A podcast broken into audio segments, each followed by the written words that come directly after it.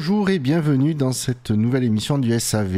Euh, C'est le bienvenue dans le warm-up du Grand Prix de Belgique, puisque la trêve estivale est enfin terminée et que les affaires reprennent. Je suis Buchor et pour cette émission, je serai accompagné de, des fidèles, on va dire, Shinji et Fab. Bonsoir messieurs. Oui, bonsoir. Bonsoir tout le monde. Bon, ça va, vous vous êtes bien reposés pendant ce mois d'août? Ah oui. C'est un peu chaud, mais ça va, on s'est reposé. Ouais, Hmm. deux, trois petits épisodes. Mais euh, si vous écoutez ça dans 20 ans, euh, c'est normal. frais, plutôt frais. C'est un Ouais, c'est, ça aurait été un hiver frais pour vous, comparativement parlant. Putain, c'est les mecs qui retrouvent les émissions du SAV 20 ans après, putain.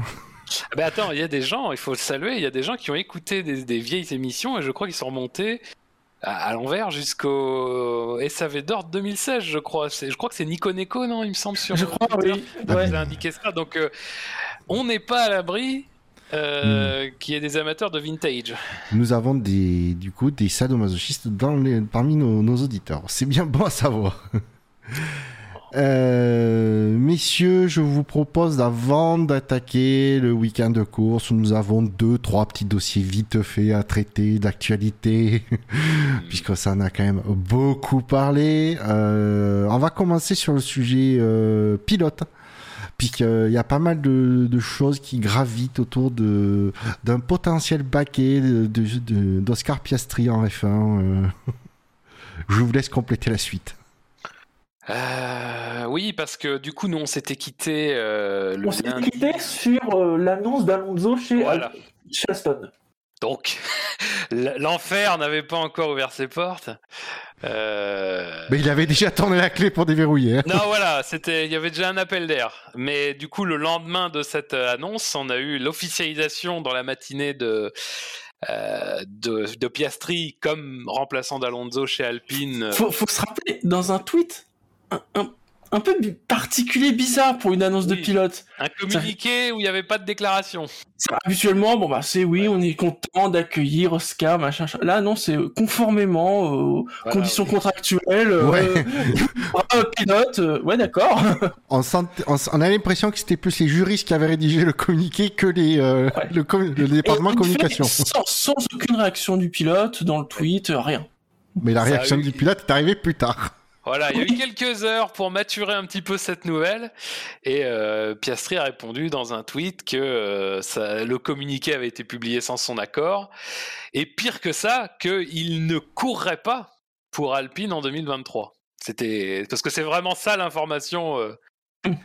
Dans le genre démenti, c'était Ah quand bah, même salé. c'est démenti plus fin de non recevoir. c'est De la part d'un pilote, c'est quand même. Ouais, c'est fort quoi. C'est c'est fort. Faut dire qu'en F1, on est plus habitué à avoir des démentis. Et après, trois jours après, ou une semaine après, la communication officielle. Ah bah euh, les négociations avec Alpine ne prendront que 10 minutes. Et deux jours plus tard, effectivement, elles ont même sans doute pris un peu moins. Ouais. Donc, bon. Et euh, euh, bon, après, il y a eu tout le, le- le- Donc, à partir de là, la question se posait de savoir exactement ce qui s'était passé en matière contractuelle, en matière de négociation, chose que. À, l'heure qu'il est, euh, à la reprise, on n'a pas beaucoup plus d'informations. Il y a eu beaucoup de rumeurs pendant toute, toute la trêve sur exactement quelle pouvait être la voie euh, de sortie du contrat Alpine s'il y en avait une euh, pour Piastri. Au début, on a parlé d'une date, d'une échéance. Assez vite, ça s'est un peu, ça s'est un peu dégonflé et c'était plutôt en fait des, des exigences, des choses comme ça. Aujourd'hui, on ne sait pas. Euh, ce qui est sûr, c'est que Alpine pense avoir un contrat valable avec Piastri qui devrait, en, théorie, lui permettre de mettre Piastri dans le baquet 2023.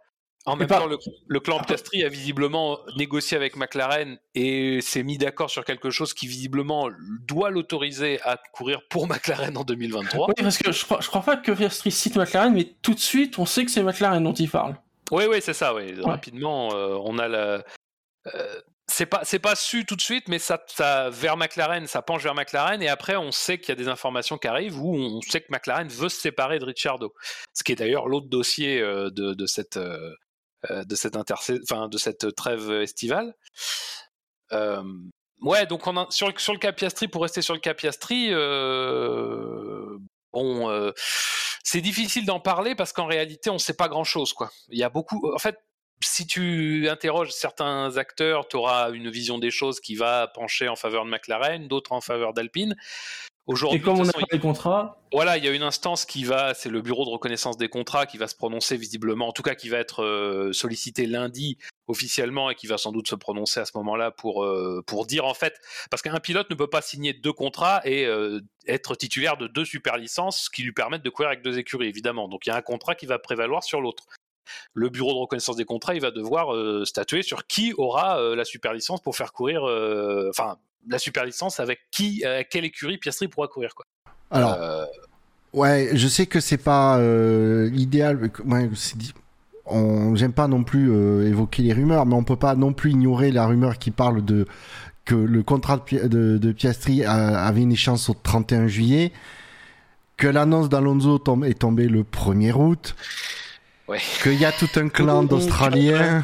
Ah, Disons qu'il y a beaucoup de, rumeurs qui a, du coup qui ne sont absolument pas confirmées et euh, j'ai envie de dire comme c'est des, informations contractuelles ça c'est difficile d'attention d'avoir des confirmations. On en aura certainement, on en aura parce qu'il y aura euh, des choses rendues publiques lors de j'imagine devant le, le tribunal qui va juger ça. Euh, mais on peut pas s'empêcher quand même qu'il y a beaucoup de choses qui s'emboîtent trop bien pour que il y ait pas une bonne part de vrai quand même là-dedans. bah euh, Là, c'est pareil. Hein. Là, on entre vraiment dans le terrain de la conjecture, comme tu dis. Donc, euh, bon, on va pas. C'est des théories. Il y en a pas une qui est beaucoup plus valable qu'une autre ou moins valable, mais c'est sûr que l'ordre des choses, la manière dont ça s'est fait, c'est-à-dire le fait que finalement, ça serait en gros l'action d'Alonso de ne pas, enfin, d'avoir longtemps fait traîner les négociations avec Alpine, finalement, en tout cas de s'être engagé dans des négociations avec Alpine, pour finalement au dernier moment, entre guillemets, s'engager avec Aston Martin, euh, aurait un petit peu euh, finalement ouvert la porte à ce que euh, non seulement Alpine perde Alonso, mais aussi perde Piastri, puisque Piastri était destiné, on le sait, ça par contre c'est sûr, à, un baquet Williams avec la bénédiction de Renault, finalement pour grandir un petit peu en Formule 1, pour prendre de l'expérience, tout ça, pour à terme finalement bah, remplacer un Alonso envers qui Alpine visiblement avait pas envie de bâtir enfin en tout cas un avenir à trop long terme. Je pense que c'est ça qu'il faut euh, qu'il faut comprendre dans tout ça. Après comment euh, là ouais, on entre dans le terrain. Moi j'avoue que le premier truc et avant même que avant même que Piastri dise quelque chose, réagisse à l'annonce, on sentait bien qu'il y avait quelque chose de pas normal euh, dans la manière dont ça avait été fait. Moi j'avoue que je peux pas m'empêcher de penser que Fernando Alonso et Mark Webber, qui est l'agent de Piastri, sont des gens qui se connaissent bien. Ce sont des gens qui non seulement se connaissent bien, mais en plus connaissent bien un troisième homme qui est Briator, qui est encore aujourd'hui, qui s'occupe de, enfin, des intérêts d'Alonso et qui, en son temps, s'était occupé des intérêts de Weber. Donc voilà, tu as un groupe là de personnes qui, euh, qui sont des personnes qui sans doute se connaissent très bien, ont pu parler et tout, et euh, bizarrement, effectivement, je, je ne pouvais m'empêcher de penser que ça, mais encore une fois, même si c'est quelque chose qu'on on n'en sait pas plus, on peut pas le savoir, et sans doute qu'en plus de cet aspect-là, autant l'aspect contractuel, on pourra peut-être avoir des bribes, et encore c'est pas sûr, parce que si jamais les deux entités décident de s'accorder sur un truc amiable, on va pas en savoir non plus énormément sur tous les détails, mais ça, on le saura encore moins s'il y a eu une collusion entre diverses personnes intéressées par que, que les choses s'emboîtent de cette manière. Euh, après, il y a aussi la théorie euh, qu'on entend beaucoup et qui a, soulevé aussi le fait que Alpine s'est quand même pris pas mal de tas de merde depuis, euh, depuis mmh la série d'annonces. C'est-à-dire qu'en gros, Alpine aurait mal géré le cas. Euh, et, et Safnauer le premier. c'est aussi une possibilité. en fait, même, je peux, on peut dire que quasiment tout peut être possible en même temps. Hein. C'est pas du tout impossible. Ah, Maintenant, moi je trouve que les gens sont extrêmement sévères avec Alpine, extrêmement sévères avec Safnauer en général, sans avoir beaucoup d'éléments, ne serait-ce que le fait que c'est eux les plus, euh, enfin c'est eux les dindons de la farce dans l'histoire. Alors... Oui, ceux qui se font le plus couillonner. Oui, oui. oui. Euh, moi je trouve, enfin personnellement, c'est pas c'est pas plus une théorie, enfin c'est pas moins une théorie valable que d'autres, mais je trouve que les gens sont d'une grande grande sévérité dans un certain nombre de choses alors qu'on n'a pas d'informations et que les rumeurs qu'on a pu avoir au tout début, début, début de l'affaire, quand il y a eu la, révélation, enfin quand Piastri a tweeté et qu'on a commencé à dire oui, c'est une question de date, c'est éventuellement une question, ça a été mal géré par Alpine, ça s'est quand même un peu, comment dire, pas forcément complètement effacé, mais disons que on s'est rendu compte que c'était peut-être un peu plus complexe qu'une simple histoire de date et que c'était peut-être aussi une histoire de comment les uns et les autres ont vu, euh, ont accepté le fait qu'on leur proposait tel ou tel baquet, tel ou tel machin, quoi. Euh, après, euh, si, ça se trouve, à Alpine, il est juste, il est juste, c'est juste le dindon de la farce, et que c'est Alonso qui, qui fout dans la merde. En fait, vraiment, tout est envisageable. et je sais même pas si on aura la vérité. Encore une fois, moi, je suis pas certain. On a vu que Safnauer, là, ce week-end, il allait dans le motorhome McLaren. Bon, il y a des échanges un peu tendus quand même entre tout le monde, euh, notamment entre Safnauer et Zach Brown, qui s'est, enfin, bon, euh, Safnauer, lui, il a critiqué l'intégrité de Piastri, et euh, Brown a répondu en disant, euh, bon, Safnauer, il n'est pas le mieux placé pour parler d'intégrité. Bon, alors ça déjà, Bon, Zach Brown, il est gentil, mais si Zach Brown, il y a des éléments qui permettent de douter de l'intégrité de, parce que c'est quand même fort comme truc, et qu'il faut qu'il les donne aussi, parce que Qu'est-ce que ça veut dire exactement? Bon, bref. Mais bon, les échanges sont tendus. On ne peut pas non plus exclure que euh, ça se règle à l'amiable. De toute façon, euh, on va être clair. Il y a y plusieurs possibilités. Y la possibilité, c'est que le, premier, que le contrat Alpine était mal ficelé. Dans ce cas-là, je pense que ça ne va pas poser trop de problème de faire euh, valider le contrat McLaren. Et donc finalement, ça va pas changer grand-chose à la situation. Alpine va perdre son pilote, McLaren aura son pilote, et puis il n'y aura pas vraiment de situation. La deuxième option, c'est évidemment que le contrat Alpine était tout à fait bien ficelé et que finalement, c'est juste un coup de forcing fait par le clan Piastri pour aller chez McLaren. C'est pas un truc euh, inédit en sport. Hein. Ça, arrive très souvent au football et en général, malheureusement, le, club qui subit ça bah, peut pas faire autrement que de laisser partir quelqu'un qui ne veut pas rester. Hein. Ça, c'est le classique. Euh, et dans ce cas-là, ça sera sans doute réglé avec des indemnités. On va devoir, enfin, McLaren va devoir dédommager Alpine. Euh, alors à quelle hauteur? Ça, c'est un peu le truc qui se négocie, j'imagine. Oui, parce qu'il faut bien être clair, a priori, Piastri roulera pas dans une Alpine l'an prochain. Oui, non, mais... Oui, oui. Euh, je te dis pas, sinon l'ambiance de merde. Oui, non, mais c'est. Enfin, après, encore une fois, ça aussi, c'est de la conjecture. On ne sait pas. Est-ce qu'ils avaient vraiment une porte de sortie valable? Ça, on ne le sait pas, peut-être.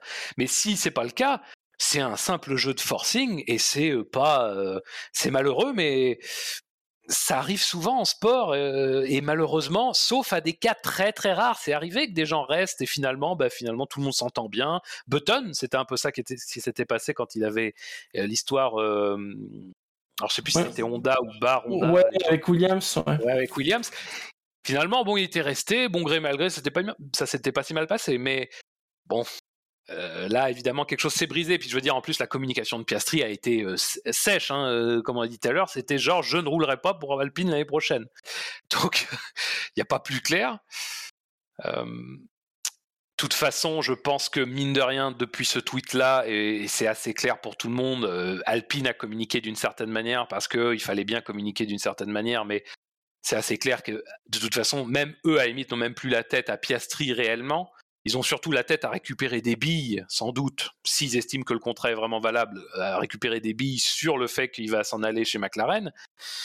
Euh, mais clairement, on s'est déjà orienté vers la recherche d'un potentiel euh, remplaçant. Et d'ailleurs, c'est encore plus depuis qu'on sait que chez McLaren, euh, il est clair qu'il y aura un baquet libre en 2023, puisqu'on a fait place nette. Quoi. Oui, puisque ça, par contre, c'est acté. Ricardo ne sera pas chez McLaren en 2023 alors, ça, ça, sentait déjà le roussi, mais alors, quand il y a eu le, coup de Piastri, on s'est tout de suite dit, c'est pas pour remplacer Norris, hein. Non, bizarrement, bizarrement, l'hypothèse Norris, elle m'est pas venue à l'esprit. Euh, donc, euh, à partir de ce moment-là, ça sentait la merde pour Ricardo. ouais. Mais ce qui est intéressant, c'est les deux, les deux cas, parce que le cas, le cas euh, de Alonso, Piastri et tout, c'est quand même quelque chose. Alors, on savait qu'Alonso négocie, enfin, parlait avec d'autres équipes. Mais il n'y a vraiment pas grand-chose qu'à filtrer sur le fait qu'il allait quitter Alpine. Donc c'est vraiment quelque chose qui a surpris tout le monde. Ça a vraiment été coup de tonnerre. Que le cas Ricciardo, ça fait quand même plusieurs mois qu'il est clair que chez McLaren, on a perdu patience. On a en tout cas plus envie d'en avoir. Quand Zach Brown, c'était autour de Monaco, il commençait à évoquer les fameux mécanismes euh, qui permettaient finalement que le contrat n'aille pas jusqu'en 2023 bah déjà ça veut dire que quelque chose est cassé. Et quand Ricciardo était obligé de communiquer pour dire non mais moi je suis pleinement engagé, j'ai bien l'intention d'aller au bout et tout, c'est déjà que t'as le, enfin c'est déjà qu'il n'y a plus quelque chose qui fonctionne normalement. Ça c'est pas quelque chose que tu dois remettre en cause en plein milieu d'une saison. donc bon, bah, après, comment McLaren exactement fonctionne dans ces, dans ces moments-là et comment McLaren euh, informe ses pilotes titulaires qui sont en train de négocier avec des gens Une séparation par consentement mutuel, paraît-il? Oui, oui, bah, bah c'est-à-dire qu'il a bien fallu que Richardo dise oui, oui, je veux bien que vous me payiez 2023. je suis tout à fait d'accord pour que ça se passe comme ça. Euh... Ouais, parce qu'apparemment, Ricardo, il part pas les mêmes vides. Hein. Ah ouais, bah il, part avec. Bon petit chèque. Euh, il part normalement avec euh, l'intégralité de ce qu'il aurait dû avoir euh, pour courir en 2023. Quoi. Voilà. Euh, mine de rien, j'ai quand même, du coup, parce que c'est que t'es quand même lié, mais il y a un point sur le, dossier Piastri que j'aimerais quand même évoquer avec vous, c'est le fait qu'un jeune pilote qui, a, qui, a, été formé au sein d'une filière, ben, du coup accède à un F1, mais du coup pas via cette filière. Parce que, mais parce que mine de rien, n'oublions pas que Piastri est champion euh, F2 2020. 21. 21 Ouais, champion en titre. Euh, oui, pardon, c'est ça. 2022, du coup, il court pas, il est juste pilote de réserve, avec une écurie qui montre qu'elle veut garder euh, le. Ben, bon, Ocon, c'était pas, c'est pas un sujet de discussion, mais du coup, qui voulait garder Alonso. Et avec la promesse de dire, on va essayer de te trouver un, basket, un baquet ailleurs notamment chez Williams, qui pas non plus, on va dire, l'écurie qui fait rêver. Est-ce qu'on peut en vouloir à Piastri d'avoir cherché ailleurs? Du coup, que parce qu'il y a, ça a été, par, c'était évoqué notamment par le clan, euh, par le clan Alpine de, de la, hum, c'est quoi, fidélité, de la reconnaissance, je sais plus, mais euh, ouais, loyauté. De la loyauté, voilà, merci. Euh, qu'est-ce que vous vous en pensez de ça? Ah, je vous prends froid. Non, mais dis si tu veux. Bah ouais, on peut comprendre que pour les gens d'Alpine, c'est un manque de loyauté. Ils l'ont soutenu depuis plusieurs saisons, ils l'ont soutenu financièrement, enfin, ils ont investi en lui, vraiment, sur plusieurs facteurs. Ouais. mais oui, moi je peux comprendre le côté manque de loyauté. Alors d'un autre côté, j'ai envie de dire, mais est-ce que euh, le, Alpine n'avait pas non plus une certaine loyauté envers Piastri en disant, ben on te forme, on te paye, on te forme, pour que, surtout qu'en plus sur un pilote très prometteur, c'est pas, je veux dire, c'est pas un mec euh, qui a euh, fait 2-3 ans en F2, euh, de, difficilement décroché une deuxième ou troisième place au championnat. Je veux dire, s'il était champion dès la deuxième année, etc., en ayant montré des belles perfs la première. Est-ce que d'un côté aussi, Alpine aurait pas dû, aurait pas dû miser, alors pour 2022, bon, si contractuellement c'était figé et tout ça. ok, mais de, de, dire, bah, on va, ce sera Piastri en 2023 chez nous. Là, plutôt que d'essayer de chercher à prolonger Alonso.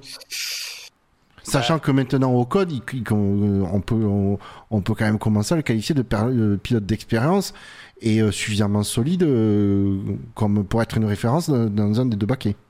Dans l'absolu, euh, je pense que le problème d'Alpine, c'est surtout peut-être d'avoir vite signé Ocon pour autant de temps.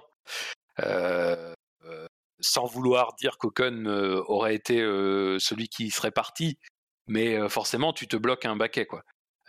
et là, le problème, c'est que Alpine, je pense qu'ils sont, ils été dans un entre-deux, et puis ça, c'est souvent ça qui te fout dans la merde, c'est-à-dire que quand tu es dans un entre-deux, ils avaient visiblement pas suffisamment confiance en Alonso pour lui donner quelque chose à long terme, mais en même temps, étaient sans doute pas prêts à tout de suite donner le baquet de titulaire à Piastri. Euh, ce qui donne une, conjonction des choses euh, qui a un petit peu bah, précipité le reste. C'est-à-dire qu'Alonso dit qu'il s'est pas senti euh, désiré par Alpine. Bon, ça après on discutera de ça. et donc il a été voir ailleurs dans un autre projet. Bon, ça s'entend. Et Piastri, lui, bah, finalement, a pas senti que, enfin, a estimé qu'il y avait une meilleure opportunité que celle que lui proposait Alpine, c'est-à-dire Williams, effectivement, ailleurs en allant chez McLaren. Après, moi, je veux pas être trop sévère parce qu'encore une fois, tout à l'heure, je parlais du fait qu'on avait beaucoup attaqué Alpine. Euh, c'est tout ça, c'est des jugements de valeur, c'est des jugements. Euh, est-ce que, est-ce qu'on peut parler de manque de loyauté? Est-ce qu'on peut parler de manque d'intégrité? Est-ce qu'on peut parler de ci, de ça? Moi, j'ai pas les éléments aujourd'hui.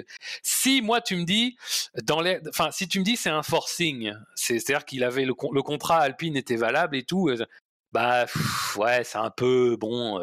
c'est comme tous les cas comme ça, c'est-à-dire que Bon, Piastri, il est plutôt épargné. De toute façon, le clan Alpine, enfin le clan euh, Piastri, le clan Alonso, c'est plutôt épargné. Encore Alonso s'en prend un petit peu, mais c'est quand même pas très. Par rapport à ce que, ce que se prend Alpine, c'est quand même très très mesuré. Le clan Piastri est pas très attaqué. Oui, alors c'est sûr que si, il a fait le si c'est un simple forcing fait par son clan, bah, c'est pas très joli, c'est sûr. Euh, c'est pas c'est pas beau. Euh, bon, ben, je lui souhaite que ça lui impacte pas sa carrière. En même temps, euh, si ça impacte sa carrière, ben, ce sera plutôt bien fait. Ça a pas l'air. Donc voilà. Après, c'est important la loyauté, c'est important le, le, truc moral, mais, on je, voit bien. Je veux dire, quoi. Je veux dire, euh, la, direction que prenait en tout cas ce qu'on a vu comme communication nous de l'extérieur, c'est que Alpine voulait garder euh, Alonso en 2023 et chercher euh, à caser Piastri chez Williams. Est-ce qu'on peut, j'ai envie de dire, mais en tout cas moi personnellement, j'en veux pas au clan Piastri d'avoir de leur côté s'ils trouver un meilleur baquet ils l'ont trouvé chez McLaren. Euh, alors, il se trouve qu'en plus, au championnat, c'est le concurrent direct d'Alpine. Bon, c'est compliqué, mais, personnellement, j'en voudrais pas euh, au clan Piastri d'avoir essayé de trouver un meilleur baquet pour direct dès 2023 euh, pour le pilote. Parce que. et en plus, il n'y avait aucune garantie. Parce que, mine de rien, il n'y avait aucune garantie que Alpine arrive à, à, à, à caser Oscar chez Williams. Mais de toute façon, enfin, là encore une fois, c'est vraiment de l'aspect purement moral. S'il y a quelque chose comme ça qui joue, c'est forcément partagé. C'est-à-dire que c'est pas que le clan Piastri, parce que le clan Piastri, il faut aussi qu'il ait une offre du clan McLaren. Et bon, on n'a pas, on a, euh, si encore, on peut avoir des raisons de penser que, à limite, on s'est coordonné euh, chez certains acteurs et tout. On peut pas quand même penser que ça a été jusqu'à ce que l'écurie McLaren se dise, allez, tout le monde, on se coordonne euh, tous les cinq et puis on fait ça. Non, c'est pas comme ça. Parce que McLaren, il fallait aussi qu'il se sépare de Ricciardo. Et Ricciardo, encore une fois, Là, c'est pareil, c'est comme, c'est comme le cas Piastri Alpine, c'est-à-dire que Ricciardo, à partir du moment où il sait qu'il est plus voulu et que son écurie lui a même trouvé un remplaçant, euh, bon, il n'y a pas 25 000 trucs. Hein. Euh, soit il reste dans une ambiance de merde avec des résultats à chier, soit bon bah tu prends ton chèque et puis tu vas chercher ailleurs. Euh, mais encore une fois, si, si on veut aller dans le jugement moral, c'est plutôt partagé parce qu'il faut qu'il y ait des gens qui demandent, faut qu'il y ait des gens qui veulent, faut qu'il y ait des gens qui acceptent de négocier avec quelqu'un, sachant qu'ils ont un pilote et tout. Donc c'est plutôt partagé. Moi, je veux dire la question, c'est de savoir est-ce que euh, c'est de la pure impatience euh, ou c'est juste de l'opportunisme? Si c'est de la pure impatience du clan Piastri, bon, ben, move risqué, move discutable sur le plan moral. Après, bah, si c'est réussi, bravo à eux, parce que de toute façon, euh, ça, part de, sur ce plan-là. Maintenant, si c'est juste une opportunité qui s'est présentée parce que le contrat te le permettait et tout, je veux dire, il n'y a pas de c'est malheureux pour Alpine, mais il n'y a pas de, d'affection, il n'y a pas d'investissement euh, personnel qui tienne, quoi. Je veux dire, euh, c'était à Alpine de mieux ficeler le contrat et tout. Faut, on peut pas en vouloir à Piastri et tout, euh, surtout qu'il a l'air d'être un jeune très prometteur et surtout très ambitieux. Il a intérêt à être bon l'an prochain pour sa première année. Hein. Ah, ça après le problème c'est que oui là. que ça a causé. Cela dit, après, je suis pas, je suis de. Il y a des gens qui ont des jugements définitifs un peu sur le fait qu'il va être vu un peu mal. je vais te dire un truc il va être vu comme ses performances le montreront. Hein. Exactement. si, au bout de, si au bout de trois grands prix, on s'aperçoit qu'il est au niveau de Norris ou juste un peu en dessous, t'inquiète pas que ça ne, on n'en parlera plus jamais. Hein, ah, les histoires de... contrat, oui, ça, été ça, ça sera du passé. Hein. De toute façon, bon. Euh, mais c'est pareil pour Alpine, c'est pareil pour tout le monde. Faut bien avancer. À un moment donné, tu peux. Là, bon, on a qu'ils aient à tort ou à raison, à juste titre ou pas, maintenant faut avancer, faut bouger sur les dossiers, faut faut activer des trucs parce que de toute façon là quand t'es Alpine, il faut absolument que tu trouves quelqu'un qui soit euh, voilà. Ça permet. Tu m'offres la transition rêvée puisque maintenant on va se pencher sur la le, deuxième le bac Alpine. Par qui vont-ils le, le, euh, le, qui vont-ils mettre dedans? Euh, Apparemment il y a des pistes plus ou moins sérieuses euh, qui sont euh, investiguées par l'écurie, puisque même Motorsport a fait un article là-dessus. Et apparemment, la tête de liste, ce serait Pierre Gasly. Mm. Donc, euh, qui apparemment n'aurait pas d'avenir chez Red Bull, que, du coup, ça permettrait de sortir d'AlphaTauri. Ça, ça c'est fou parce que c'est un des premiers noms qui est sorti, mais c'était beaucoup vu comme un délire de fans français, de voir deux Français, voilà, en plus dans Alpine. Hmm. Mais bon, on se dit, oui, enfin, casser un contrat de chez Red Bull, bon courage, quoi. Ouais, alors, finalement... casser un contrat de chez Red Bull pour un pilote qu'ils qu'ils envisagent à l'avenir de mettre dans un banquier Red Bull, c'est très compliqué. Casser un contrat Red Bull d'un pilote qui est passé chez Red Bull et dont apparemment la direction veut plus qu'il mette les, ses fesses dans le banquier Red Bull. Son avenir. Ouais, voilà. Voilà, c'est peut-être beaucoup plus facile. Oui. Non, mais de toute façon, Marco, il n'y a pas plus longtemps qu'il y a quelques semaines, disait clairement, euh, on, on, ne retiendra pas Gasly. Et quand il disait ça, évidemment, c'était, c'était pas on retiendra pas Gasly fin 2023 parce que fin 2023 il aura plus de contrat, donc de toute façon ça ne servira à rien de le retenir hein, puisqu'il il fera ce qu'il veut. Non, ça veut dire évidemment entre 2022 et 2023. À partir de là, ça veut dire que en gros, euh, il y a moyen de se mettre d'accord avec euh, Red Bull pour euh, pouvoir éventuellement recruter Gasly. Après, évidemment, Red Bull fait choisi d'être plus ou moins flexible et avec des termes plus ou moins acceptables quand tu es alpine. Mais bon, ça veut dire qu'il y a moyen de le faire. Maintenant, le truc, c'est vrai que sur le remplacement de sur le remplacement d'Alonso, sur le remplacement de Piastri éventuellement.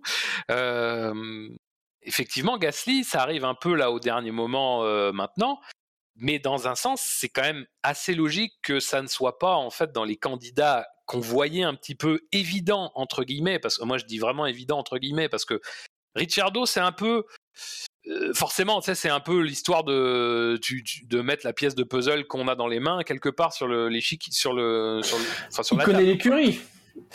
il, connaît l'écurie et puis et puis dans l'absolu, c'est encore une fois, c'est Ricciardo. C'est-à-dire que Ricciardo, même si, on retire ces deux années McLaren, c'est quand même pas un manche. C'est le pilote le plus bankable de qui est disponible, quoi. Euh, et puis en plus, on sait que, bon, euh, visiblement en 2023, il n'aura pas des prétentions salariales excessives puisqu'il sera plutôt à l'aise financièrement. Euh, oui, il pourrait presque rouler en 2023 gratuitement. Il, mais... il pourrait rouler gratos. côté Alpine, parce que 2023 va, va, quand même coûter cher à McLaren. Après, le truc, c'est que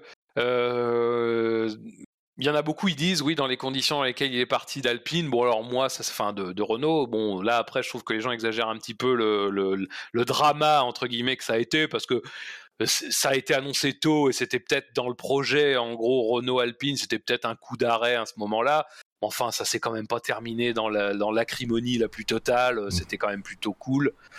Bon, je doute qu'il y ait vraiment des, des, bisbilles. Maintenant, que, maintenant, le truc, c'est que quand tu es Alpine, et que ton choix, c'est un peu le choix par défaut Ricciardo, bah, je comprends que tu veuilles aller chercher ailleurs et peut-être aller chercher quelqu'un dont tu as peut-être un peu plus de, d'espoir de, penser que il aura peut-être la hargne, il sera peut-être plus jeune, il aura peut-être des choses à prouver et euh, un potentiel à démontrer.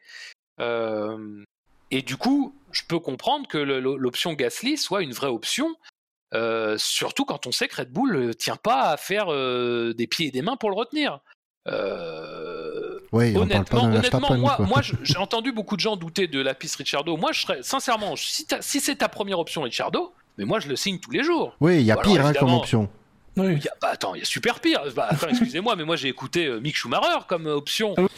Alors oui, j'allais venir parce que parce qu'en fait du coup, dans la, apparemment dans la, dans la shortlist d'Alpine, il y aurait quatre possibilités. Il y aurait Gasly qui sera apparemment en tête de la puis il y aurait aussi, après, le, dans quel ordre, ça, vous, vous, vous jetez les dés, vous, déterminez vous-même, mais il y aurait Mick Schumacher, il y aurait effectivement Ricciardo, qui de toute façon serait con de la part d'Alpine de ne pas mettre dans la shortlist, mm. mais il y aurait Hülkenberg aussi, pilote qui a beaucoup travaillé euh, avec euh, euh, Snap, Snap, je vais jamais y arriver à le prononcer son putain. Safnauer. Safnauer. Euh, voilà ce serait la, la, la shortlist des quatre pilotes possible pour le. Il n'y a même pas comparaison entre Ricardo et Gasly d'un côté et Hülkenberg et Schumacher de l'autre. Ouais.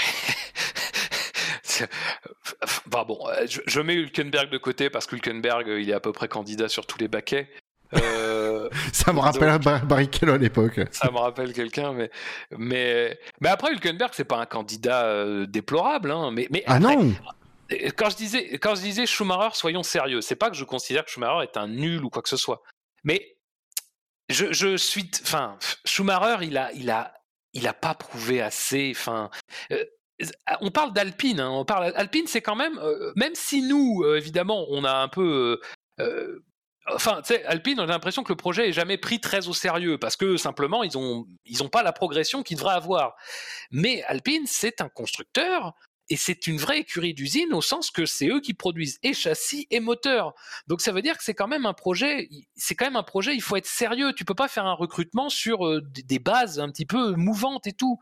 Alors, encore une fois, je dis ça tout en sachant que j'ai dit que Ricciardo me semblait pas une piste dégueulasse. Après Ricciardo, il y a des doutes et tout. Mais Gasly, il y a des doutes aussi. Mais Ricciardo, Gasly, c'est des vainqueurs de Grand Prix, c'est des gens qui ont prouvé qu'avec le bon matériel, avec le bon encadrement, c'était des gens qui étaient tout à fait capables d'être à la fois performants, mais d'être réguliers dans la performance, à un niveau, à un niveau qui n'est pas forcément le top niveau, mais à un niveau qui est suffisant peut-être pour Alpine au moment où on parle. Maintenant, Schumacher, euh, je suis désolé. Schumacher, il a passé une première saison chez As, il a battu euh, Mazepin, mais bon, euh, voilà. et là, il est dans une deuxième saison chez As contre un pilote qui découvre, enfin, qui revient en F1 et tout, et il n'est pas, je veux dire, sans être complètement largué, il est quand même pas à son niveau. Et puis, bah, globalement, il fait pas une impression formidable. Et c'est pas parce que sur les dernières courses, il a réussi à marquer des points que ça change grand chose. Je peux, un Alpine, je suis désolé, mais ne peut pas, à mon avis, sérieusement envisager Mick Schumacher comme un premier choix, en tout cas comme un choix évident. Donc c'est pour ça que quand j'entendais ça, alors qu'il y avait Ricciardo sur la table, bon, ça me semblait quand même pas très crédible. Maintenant, moi personnellement, si ils peuvent avoir Gasly à un prix euh, raisonnable, euh, sans que Red Bull fasse trop de, blocage, euh, pour moi, faut clairement aller sur la piste Gasly, quoi. Hein. Le, le seul bémol que les, on va dire les, les spectateurs avertis euh, voient au recrutement d'Alpine chez de, de, Gasly chez Alpine, c'est la, on sait, voilà, on sait que on sait que Ocon et Gasly sont loin d'être les meilleurs amis du monde, euh, mais après j'ai envie de dire un, c'est des professionnels et deux, ils ont peut-être jamais couru dans la même écurie et que le fait qu'ils soient coéquipiers peut changer cette dynamique mine de rien. Alors honnêtement, si ça permet d'éviter ces communications euh, bien bien chiantes de ouais on est les meilleurs potes du monde, euh, bromance, tout ça. Ah oui, c'est vrai que ça, ça, nous ferait des vacances. Mille fois oui quoi. que les mecs fassent. Bon bref. Non mais c'est un argument, c'est un argument. Faut pas l'éluder. Non, faut pas l'éluder parce qu'après, mine de rien, quand tu quand es en construction, parce que mine de rien, c'est un peu l'état actuel d'Alpine d'être en construction, même si ça fait des années qu'elle est en construction. Euh, l'entente entre les pilotes pour euh, pour l'échange de, d'informations, etc. Peut, peut, quand même est quand même un point euh, important. Après, comme je dis, ça reste deux professionnels euh, j'ai envie de dire, et puis à un moment donné, euh, tu, tu recrutes Gasly, tu mets les deux dans un bureau, tu fermes la porte pendant deux heures, non, mais réglez vos différends, vous allez bosser ensemble. quoi. Après, bon, là, là, c'est toujours la question, qu'est-ce que qu'est-ce qu'une bonne relation entre équipiers apporte réellement? La question, c'est ça aussi. Est-ce que, est que dans une phase de construction d'une écurie, c'est forcément essentiel euh, d'avoir deux coéquipiers qui sont amis? Je suis pas certain. Et puis encore une fois, euh, c'est pas parce que quelque chose a l'air de se passer bien que ça se passe réellement bien en interne. Je veux dire, je veux bien tout entendre sur la relation éventuellement entre Ocon et Alonso, mais dès qu'il y a un truc qui se passe de travers, tu as de la communication qui dit ouais, enfin c'est quand même c'est quand même bizarre que ça tombe toujours sur ma voiture, ou alors ouais c'est quand même bizarre ce qu'il a fait Esteban, mais bon il n'y a pas besoin d'en parler. Bon, euh, je ne sais pas si ce type de relation-là, qui effectivement pour le devant de la scène, ça va faire un peu genre tout se passe bien, et puis voilà, euh, et puis finalement, euh, dès que tu grattes un peu, c'est la merde, et les mecs s'entendent pas beaucoup plus que, que, que les autres. Quoi. Au moins une mauvaise relation consommée, c'est-à-dire que les mecs professionnellement sont capables de se parler, et puis ça s'arrête là, est-ce que c'est pas mieux qu'une fausse relation amicale? Oui, si, si, si. Bah, ouais. Après, c'est, après, de toute façon, c'est aussi à Alpine d'évaluer ça. Je veux dire, euh, ils, connaissent Ocon, Ocon peut leur parler un petit peu. Bon, ils connaissent un petit peu le passif.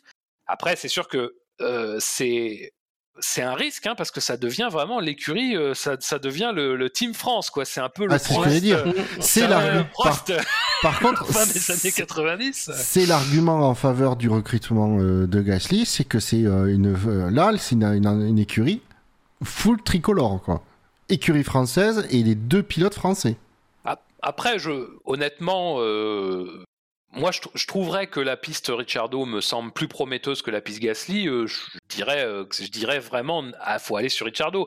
Pour moi, c'est pas, enfin, j'espère en tout cas, et je pense pas que ce soit le cas d'Alpine, j'espère pour eux que c'est pas juste une question de, nationalité et tout. De toute façon, je vois pas très bien en réalité l'intérêt que, ça non, ça peut être, ça peut avoir un argument, ça peut être un, fort argument de, com, mais ça, Après, ça peut être super en termes de com. Enfin, et encore, et encore. Hein, bah, tu sais, euh, bah, mais on a déjà vu des, des écuries recruter des, des, des, pilotes juste pour le sponsor. Hein, euh, donc, oui, oui, ouais, ouais, mais. Ouais.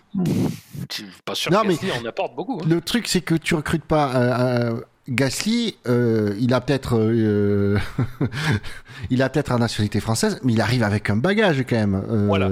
Si, Ce serait pas déconnant de dire, ben, on peut enfin constituer le line-up français parce qu'on a deux pilotes de valeur français. Tu réunis les deux derniers vainqueurs de Grand Prix voilà. français. C'est ça, c'est euh, il y, a, y a non seulement les deux euh, ont, du talent de démontrer des choses, mais et en plus ils ont le bonus d'être tous les deux français. Donc euh, voilà, c'est c'est pour ça que c'est mais du coup je suis comme toi, du coup entre Ricardo et Gasly, pour moi c'est assez c'est 50-50 quoi. la part bah, honnêtement, moi c'est 55, c'est même 60 en faveur de Gasly. Le, le bah, Ricciardo, le, le, le, le problème que j'ai avec Ricciardo, c'est pas tellement ces deux années chez McLaren, parce qu'en réalité, euh, ça peut mal se passer pour beaucoup de choses. Enfin, ça, peut, en fait, tu peux t'enfermer dans une spirale négative pour euh, pas grand chose et finalement jamais en sortir. enfin, j'écécoutais Villeneuve là sur euh, sur ce début de week-end qui disait. tu commences mal ta phrase. Ouais, ouais, non mais je sais, mais c'est compliqué. Hein. J'écoutais Villeneuve qui disait euh, ouais, mais on le sentait, enfin on le savait en gros euh, après les deux années chez Renault que Ricciardo euh, c'était plus le Ricciardo de Red Bull. Alors bon, j'ai l'impression quoi, quand même que Ricciardo chez Renault c'était bien, que c'était pas particulièrement mauvais, que peut-être on pouvait s'attendre plus, mais enfin globalement on pouvait s'attendre plus de tout Renault dans, dans l'intégralité. Ce que j'allais dire, c'est plus Renault qui était en faute sur ce coup-là que. Donc moi, je suis pas d'accord pour dire que quand euh, quand euh, McLaren le signe, c'est une erreur. Et quand McLaren le signe en y mettant le prix, c'est une erreur. Pour moi, McLaren signe euh, un pilote à ce prix-là parce que c'est le prix de Ricciardo. Maintenant, moi, ce qui me pose question, c'est est-ce que Ricciardo, c'est encore un pilote qui a en fait la hargne d'aller d'aller se défoncer pour un projet qui est un projet, bah, enfin c'est pas un projet gagnant quoi. Là, un Gasly, tu sens, enfin, il, veut aller dans un top team quoi. C'est, bah, on le sait quoi.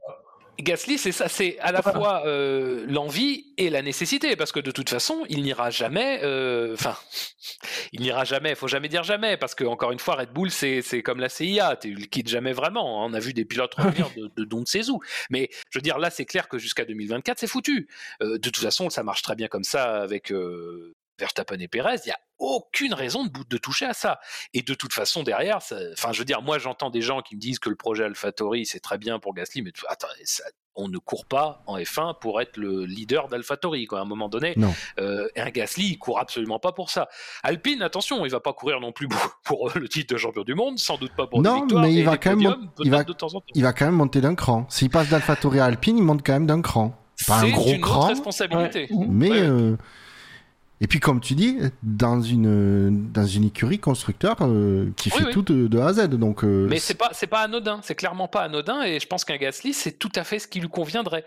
Maintenant, euh, c'est pareil aussi, hein, Gasly, euh, il va, il va, on le sait capable de naviguer dans l'eau, dans les eaux un peu dans lesquelles navigue aujourd'hui Alpine. Alors déjà, il faut qu'Alpine se maintienne à ce niveau-là. Hein, tout ça, ça aussi, c'est un petit truc qu'il faudra, qu'il faudra voir si jamais Gasly arrive.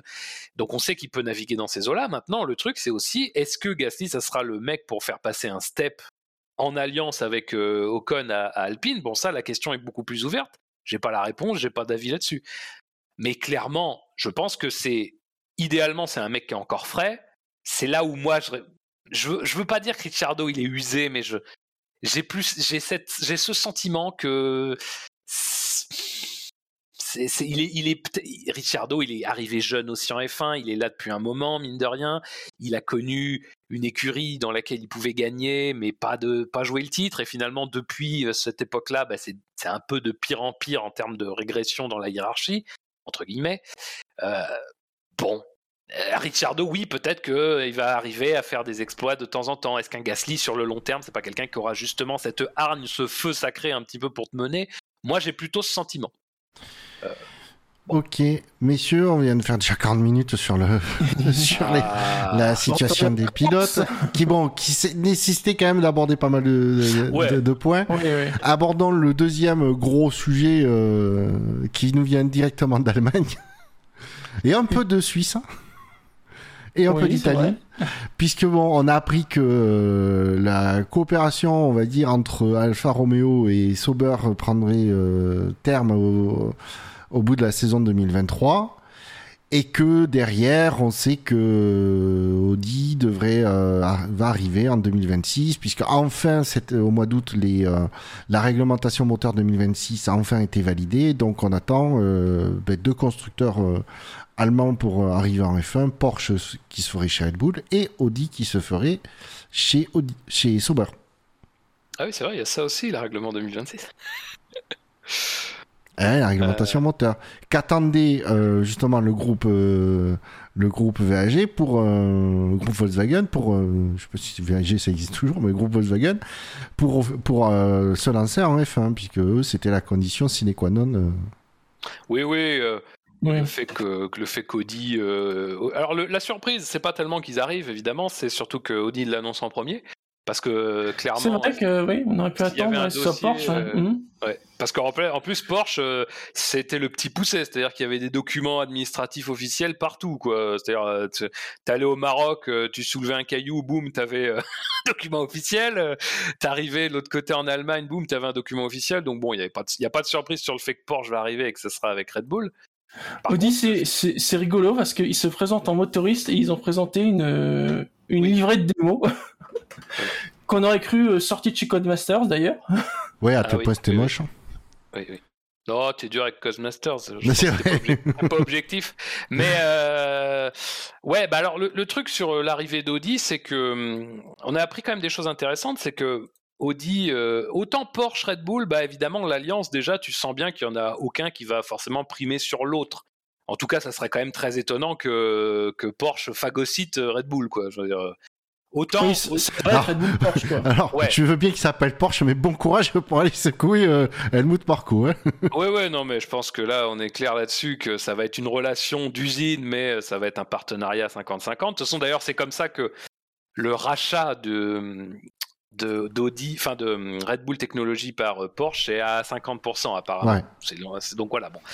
Bon, Red ça Bull administratif. Ouais, Red Bull Technology, pour, pour rappel aux, aux auditeurs, c'est l'entité qui conçoit les qui conçoit les monoplaces. Qui pas et du coup l'écurie c'est une c'est une entité à part qui exploite les monoplaces en course. C'est si j'ai bien compris comment ça marchait. Mais euh, le, le truc d'Audi Sauber, c'est déjà un peu plus euh, en fait d'usine, quoi. C'est-à-dire que c'est de faire de Sauber, qui est déjà de toute façon une entité euh, qui, qui- qui a déjà été fondue dans d'autres. hein. Évidemment, on rappelait le précédent BMW entre 2006 et 2009, où c'était où c'était BMW, où Sauber était devenu l'équipe d'usine de BMW. Et puis finalement, là, même si c'est encore une fois différent, parce que c'est plutôt que Sauber subsiste en tant que tel, mais gère l'engagement de- de- d'Alfa Romeo, qui est plutôt un prête-nom qu'autre chose, même s'il y a C'est plus un sponsor titre qu'autre chose. ouais. une collaboration et tout, mais bon, Sauber n'existe pas en tant que tel, en tant officiellement n'existe pas. Donc là, le fait que Cody arrive et euh, a priori donc avec Sauber, euh, ça serait pour vraiment créer euh, une entité d'usine. Et ce qu'on a vraiment appris, qui était qui, est assez étonnant. Alors après, à voir comment ça se matérialisera dans, parce que là, on parle, on est en 2022, hein, donc 2026 c'est loin. hein. Mais chez Audi, on a l'air de dire que ça serait deux projets moteurs vraiment distincts entre Porsche et Audi. Euh, et donc, euh, vraiment, il y aurait euh, du côté de d'Audi Sauber une vraie dynamique d'usine avec un, finalement un, un vrai moteur Audi, estampillé Audi, travaillé, enfin recherche, développement par Audi. Ouais. Alors, bon, on peut douter, on peut, on peut douter, hein, évidemment. Ah, on verra à la fin. Mais ça, c'est étonnant parce que pour le coup, ce qu'on avait un peu ressenti, c'est que le groupe Volkswagen arrivait, s'engageait avec deux marques, mais que bon, c'était pas forcément sur la table qu'on ait vraiment deux projets euh, aussi distincts, quoi. Je rappelle, euh, c'était pas en F1, mais je rappelle que Sauber a été euh, écurie, a servi d'écurie d'usine pour Mercedes en endurance. Je- C'est vrai. Tout à fait. Donc je veux dire, ils ont l'habitude de travailler. Finalement, c'est- il, il manquait que. les, Suisses travaillent très bien avec les Allemands. Hein. En endurance, les dernières années où il y avait Audi et Porsche, c'était aussi deux projets séparés. Euh, Bah oui, oui. alors, mais alors, je, je sais pas à quel point c'était séparé, honnêtement. Ouais. Je sais pas. à Les châssis peut-être, le moteur, je me souviens plus. Ah, peut-être pas, ouais. Mais oui, ce qui est vraiment étonnant, c'est que euh, parce qu'on sait quand même que le développement, mais c'est vrai que les, mo- les moteurs 2026 devraient quand même être un peu moins, euh, euh, ils sont, sont moins complexes à développer Ouais. du fait qu'il y aura plus le MGU H. Merci. Euh, Est-ce qu'on du- peut en parler peut-être un peu du coup? Enfin, peut-être juste rappeler les grandes lignes. Juste, je- juste en boucle le, Ouais, dossier Ok. Sauber, euh, puisque apparemment même, euh, il serait même question que euh, Audi, Audi rachète 25% de, de l'écurie Sauber dès 2023 quand même. Oui, parce que hum, la, la, la, la, la rumeur, donc les, les informations qui sont sorties euh, chez Motorsport, chez nos confrères de Motorsport Total, euh, parlaient de, en gros, d'une prise de participation d'Audi à hauteur de 75% euh, de Sauber. Ce qui en fait déjà était une grande différence par rapport à l'offre d'Andretti, c'est que Andretti payait, enfin voulait payer moins pour une, euh, un rachat total, et donc la- l'actionnaire, euh, enfin le propriétaire actuel de Sauber serait même pas resté au capital, là où dans le projet Audi, il resterait au capital à, hauteur d'un quart. Mais donc ça comprendrait effectivement le, le fait qu'on construirait les châssis euh, à Inwil, donc en Suisse, et qu'on construirait les moteurs à, à Neuburg en Allemagne. euh, mais dans un vrai projet d'usine. Et effectivement, il y aurait, euh, ça serait échelonné, hein, le rachat, ça serait effectivement de- une première partie en 2023, euh, et le reste après. Ouais, une montée en puissance, ouais. Ouais, ouais, ouais. Ouais, c'est Ouais, gratuit, c'est- 20 25% chaque année, quoi, 2023. Deux années de césure, 2024-2025, est-ce qu'on aura un truc genre Audi, Sauber, Ferrari Ah, Ah, ah, ah, enfin, les vraies questions se posent. Parce que l'année prochaine, ça sera Alfa Romeo, Audi, Sauber, Ferrari. C'est ça, moi, Si c'est pas ça, j'arrête la F1 parce que c'est pas possible, quoi. Oui, parce que c'est vrai qu'on a eu la triplette de noms, il nous manque le. Maintenant, il faudrait passer au- à la quadruplette. Bah oui. Mais euh, du coup, on comprend aussi, euh, tu, tu l'évoquais, mais le, le- le départ d'Alfa Romeo, c'est-à-dire qu'à un moment donné, ça n'a ça n'a vraiment plus de sens d'être euh, le prête-nom d'un projet euh, dans lequel on sait très bien que c'est pas. Ouais, mais même c'est quelque chose qui, qui pas forcément étonnant, puisque c'est quelque chose qu'on avait déjà dé- re- pressenti il y a un ou deux ans, euh, où on se posait vraiment, apparemment, il se posait vraiment la question de, de, de prolo- de- du prolongement de l'en- de l'engagement d'Alfa Romeo en F1. Bon, Oui. que est-ce que c'est pas finalement euh, l'envie de de- d'Audi de venir euh, et finalement la- une excuse pour Alfa Romeo pour partir en disant bon mais, de toute façon on va pas continuer euh, c'est Ouais, ça ouais, quelque ouais. part ça les arrange quoi Bon, on fera le bilan en 2023, mais enfin, on peut pas dire que ça a été un passage euh, jusqu'ici. euh, C'est Sauber quand même, au final. hein, donc, euh. Ouais. Mais euh, bon, intéressant quand même tout ça. Encore une fois, à voir la réalité de la manière dont ça va se concrétiser. Est-ce que ça sera vraiment deux projets moteurs aussi distincts ou est-ce que en fait on va lancer deux projets moteurs et puis retenir que le meilleur à la fin? Après, ce qui est sûr, c'est que euh, sans parler d'Audi, mais si on parle côté Porsche, euh, le truc de, de Porsche, c'est quand même que si tu t'allies avec Red Bull, ça veut dire que tu t'allies avec Red Bull Powertrains qui est quand même un département moteur qui a été. Alors, je, bon, d'ailleurs, je, je rappelle gentiment que ça a été monté aussi grâce au fait qu'on a gelé les moteurs parce que soi-disant Honda devait partir. On a appris Et Red Bull qu'Honda- et on va devoir faire nos moteurs aidez-nous s'il vous plaît Voilà, voilà. Alors, ça, ça c'est pareil, hein, euh, on n'en parle pas beaucoup, et puis parce qu'on est tous passés à autre chose, hein, mais enfin, quand même, notez ça. hein, C'est-à-dire que si Red Bull peut aujourd'hui faire se tourner les pouces et engager des gens dans un projet moteur qui n'a aucune réalité, aucune réalité, c'est-à-dire que vraiment aucune réalité, ils, ils font rien ah oui globalement, ils font rien.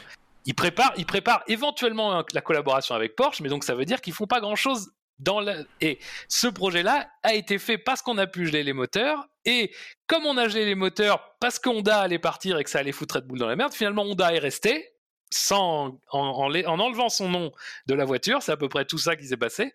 Mais euh, voilà, donc euh, bon, et on, discutera aussi de ce. Oui, en tout cas, bra- bravo Red Bull, c'est bien joué. ah oui Mais euh, et, et de l'aveu même de Marco mais Red Bull ne fait rien sur les moteurs il ne développe pas il ne, il ne, oui, il ne n'améliore pas la, la fiabilité. Il y a aucune les, tous les ingénieurs qui sont embauchés, ils voient pas les plaintes des, des moteurs Honda. hein. C'est important, c'est important de le souligner parce que beaucoup pensent.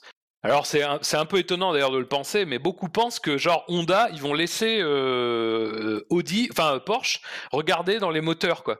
Mais euh, bon, euh, je pense que je pense quand même qu'il faut se calmer. Mais je pense qu'Honda, je pense qu'Honda, à un moment donné, ils ont compris euh, un peu ce que cherchait à, à faire euh, Red Bull, c'est-à-dire qu'au grosso modo, avoir la, toutes les, tous les détails de conception du, du moteur pour avoir une base de travail pour, euh, pour, la, pour la suite, que ce soit eux qui développent ou euh, une marque, euh, un constructeur qui débarquerait. C'est pas impossible. C'est pas impossible. Et donc, du coup, euh, Marco l'a dit, les moteurs sont leur, sont- leur sont livrés, ils peuvent pas y toucher, ils peuvent pas les ouvrir, c'est Honda qui s'en occupe. C'est. Ouais. Non, mais il faut rappeler ça, comme tu dis. euh, Ouais, non, non, Et mais c'est donc, clair, faut le dire. Ça, ça, ça- pour justifier, le- quand tu dis que bah, les gens qui ont embauché et dont on a encore appris y qu'il y a une recrue qui, comme par hasard, vient de chez. Mercedes, c'est une, de plus, c'est dernièrement, dans le département moteur de chez Red Bull, qui n'a rien à faire sur le moteur actuel. Voilà, alors après, évidemment, on dit qu'il a rien à faire. euh, on sait très bien ce que c'est. En F1, quand t'as rien à faire, ça veut dire que tu fais autre chose.